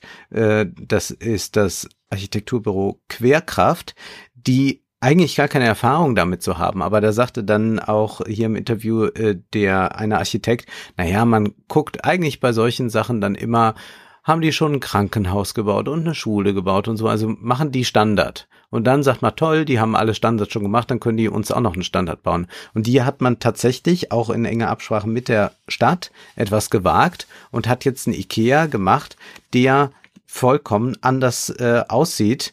Ähm, also man hat 7695 Quadratmeter Verkaufsfläche. Das ist äh, weniger als bei einem üblichen Ikea. Mhm. Im Lager hat man nur 3000 äh, Kleinprodukte vorgehalten. Der Rest wird äh, geliefert äh, und man ist da 15 Kilometer von entfernt. Und sonst gibt es da Restaurants und, und, und, also alle möglichen äh, kulturellen Möglichkeiten, die man nutzen kann. Also es ist äh, ganz erstaunlich. Äh, Nicht, dass ich das jetzt äh, so befürworten würde, dass wir das jetzt alles der Privatwirtschaft an die Hand geben und dann wird das schon. Äh, Das ist natürlich ein Ausnahmefall, das muss auch wieder politisch geregelt werden. Aber man sieht da mal, man könnte durchaus auch eine lebenswerte Stadt mit Konzernen herstellen, wenn ein politischer Wille da ist und auch eine gewisse Kreativität sich entfalten darf. Und das hat da stattgefunden. Es sieht interessant aus. Und ja, es sieht vor allem zehnmal schöner aus, als was man sonst so in den Innenstädten erleben kann. Auch Also, diese ganzen äh, Kaufhäuser, die es ja gibt, das sind ja auch immer nur äh, in der Regel ziemlich schreckliche Fassaden und sonst passiert da nicht viel. Und dann kann man da reingehen und soll dann da das große Wunder erleben. Aber hier hat man auch mal äh, darauf geschaut, naja, wie muss denn das von außen aussehen für all die Leute, die das jetzt täglich im Gesichtsfeld haben, im Blickfeld haben. Mhm. Und das finde ich äh, doch erstaunlich, was sich da in Wien so tut. Also gebaut wird ja sowieso in Städten. Dann würde Ja. ich sagen, ist Ikea einer, der sich noch am meisten dann auch, weil es da auch immer so um Markenbildung und so weiter angeht, dafür um kümmert, dass es da auch toll aussieht und so. Und ehrlich gesagt, jetzt mal alles Politische beiseite, finde ich das total überzeugend. Denn ab und zu braucht man ja für seine Wohnung so Sachen. Und Ja. die sind dann immer größer. Und die will man nicht äh, blind kaufen. Ich kaufe ja sogar meine Schuhe und Jacken und so weiter einfach blind. Aber auf einem Sofa oder so will ich dann doch mal kurz sitzen. Oder zum Beispiel, ich brauche einen neuen Schreibtischstuhl. Ich überlege schon die ganze Zeit, wie kaufe ich denn den? Gibt es hier in Frankfurt irgendwelche Läden? Weil es gibt ja viele Büros, wo man hingeht und dann testet man alle mal durch oder so. Jetzt müsste ich wieder ewig googeln. Bei sowas wüsste ich, da könnte ich zu- mit dem Fahrrad hinfahren. Mhm. Und dann stehen da zehn Stühle. Also nehme ich mir eine Stunde Zeit, fahre da hin, setze mich auf jeden Mal drauf. Und wenn mir einer gefällt, fahre ich mit dem Fahrrad wieder nach Hause. Ob der Stuhl dann morgen, übermorgen oder nächste Woche geliefert wird, ist mir dann auch egal. Und in der Hinsicht, ich finde das Konzept nicht schlecht, die Ausstellungsfläche für solche Güter mal so richtig nah ranzuholen. Und das sind ja dann so Sachen, wo Ikea auch wieder über sich, also das eigene Angebot hinauswachsen kann. Ja. Denn Wohnen wird ja auch immer anspruchsvoller. Gerade jetzt diese Hinwendung weg vom Büro hin zum Homeoffice und so weiter. Man äh, weiß ja selber noch nicht, was man so alles verlangt. Da dann auch Inspiration zu finden, ist ja nochmal ein ganz eigener Trumpf. Also so physische äh, äh, Inspiration sozusagen. Nicht nur man blättert irgendwie durch oder scrollt sich zu Tode. In der Hinsicht nicht schlecht. Es, es scheint mir ein überzeugendes Konzept zu sein, so insgesamt. Und es sieht dann noch gut aus am Ende. Ja. Was wir als nächstes lesen, das müssen wir noch offen lassen. Wir Stimmt. sind noch äh, auf der Suche, aber wir werden ganz gewiss was finden und kündigen das dann in der nächsten regulären Folge an. Ich würde noch den Tipp geben, nicht zu viel Nachrichten gucken. Ja, Ja, wozu? man muss nicht alles die ganze Zeit äh, verfolgen, man muss nicht äh, wie bei Twitch die ganze Zeit dabei sein und äh, quasi diesen schrecklichen Krieg live streamen und sich auch nicht so aufstacheln lassen von manchen bei Twitter und sonst wo. Äh, gerade da so äh, Döpfner, Illner und so weiter, die glaube ich da mit, mit einer Wortgewalt inzwischen über Krieg und so weiter sprechen, dass es äh, einem ganz schwindlig wird. Ja. Äh, und da, da sollte man dann auch wirklich denen mal entgegenhalten. Dann nehmt mal euer Fischmesser vom Borchards und geht an die Front, aber lasst uns da aus dem Spiel. Ja, ich lese ja gerade aktuell vor ein paar Minuten. Der EU-Außenbeauftragte Borrell erwartet, dass bis zu fünf Millionen Kriegs Kriegsflüchtlinge aus der Ukraine nach Europa kommen. Wir haben ja schon diese Zahl genannt, 30 Jahre Ukraine-Geschichte, die jüngsten 30 Jahre heißt von 52 auf 44 Millionen Einwohner runter. Immense Folgen, das ärmste Land Europas, wir wissen es alle. Und jetzt nochmal fünf Millionen, die bis Jahresende, also irgendwie jetzt so äh, das sind ja nochmal substanzielle Eingriffe, also mehr als zehn Prozent der Einwohner dort. Äh, Deutschland, es gibt unter der Maßgabe, wieso eigentlich Nachrichten gucken. Bei Corona machte das ja Sinn, weil da hat die Regierung so gesagt, setzt mir jetzt die Maske auf und wascht mal die Hände. Das war sozusagen handlungsorientierend. Das ist ja jetzt nicht so. Äh, nur weil uns ein Brigadegeneral bei Marita Slomka erklärt, wie der Krieg funktioniert, durchschauen wir ja nicht besser das nächste Mal, wenn wir ein Twitch-Video gucken, ob das jetzt eine kluge Taktik war, den Panzer da rumfahren zu lassen oder nicht.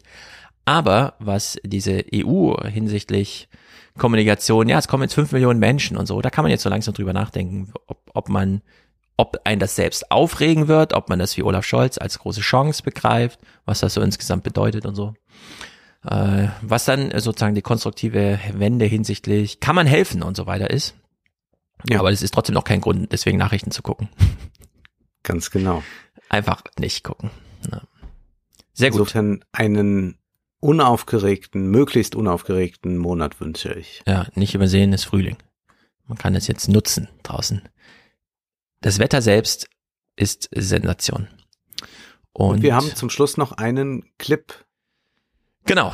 Niklas äh, möchte gern auf einen Text von dir zum Thema Fachkräftemangel und Arbeitsmigration nochmal anschließen. Ich äh, glaube, seine Formulierung war, dem nochmal ein bisschen Leben zu geben, da er häufig dort zugegen ist und er auch demnächst bald wieder im Fernsehpodcast, wenn wir dann über Ungarn, in Ungarn wird nämlich gewählt demnächst im Mai, äh, wenn wir das alles mal thematisieren, hören wir jetzt noch vier Minuten Niklas, dann kommt unser kleine Outro-Musik und dann hören wir uns am Monatsende März, um dann den März zu verhandeln.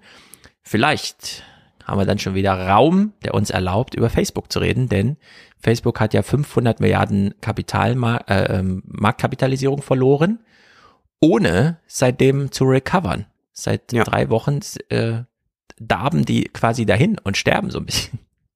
Mal gucken, wie das Ende mit des Monats aussieht. Äh, Megathema, das wir noch gar nicht angesprochen hatten. Gut, haut rein. Bis bald.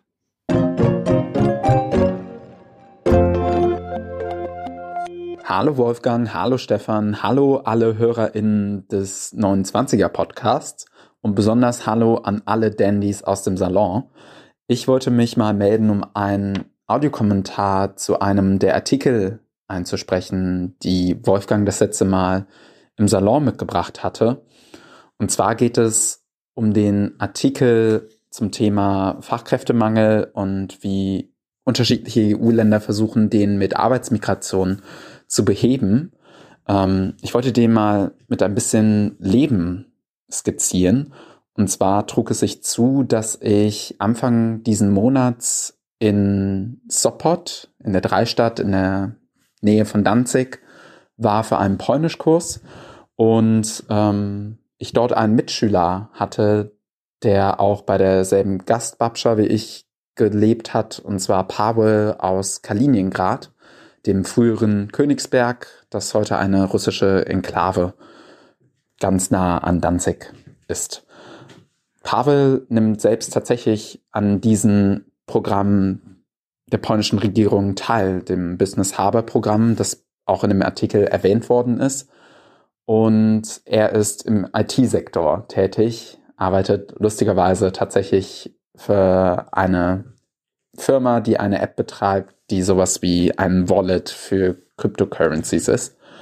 Und Pavel verdient anscheinend auch nicht schlecht. Er hat mich jeden Tag nach dem Unterricht zum Essen eingeladen und ja, hatte mir beim ersten Mal die Frage gestellt, die man als Deutscher ganz oft in Polen oder in osteuropäischen Ländern gefragt bekommt, und zwar, wie die Situation mit den Flüchtlingen denn in Deutschland wäre.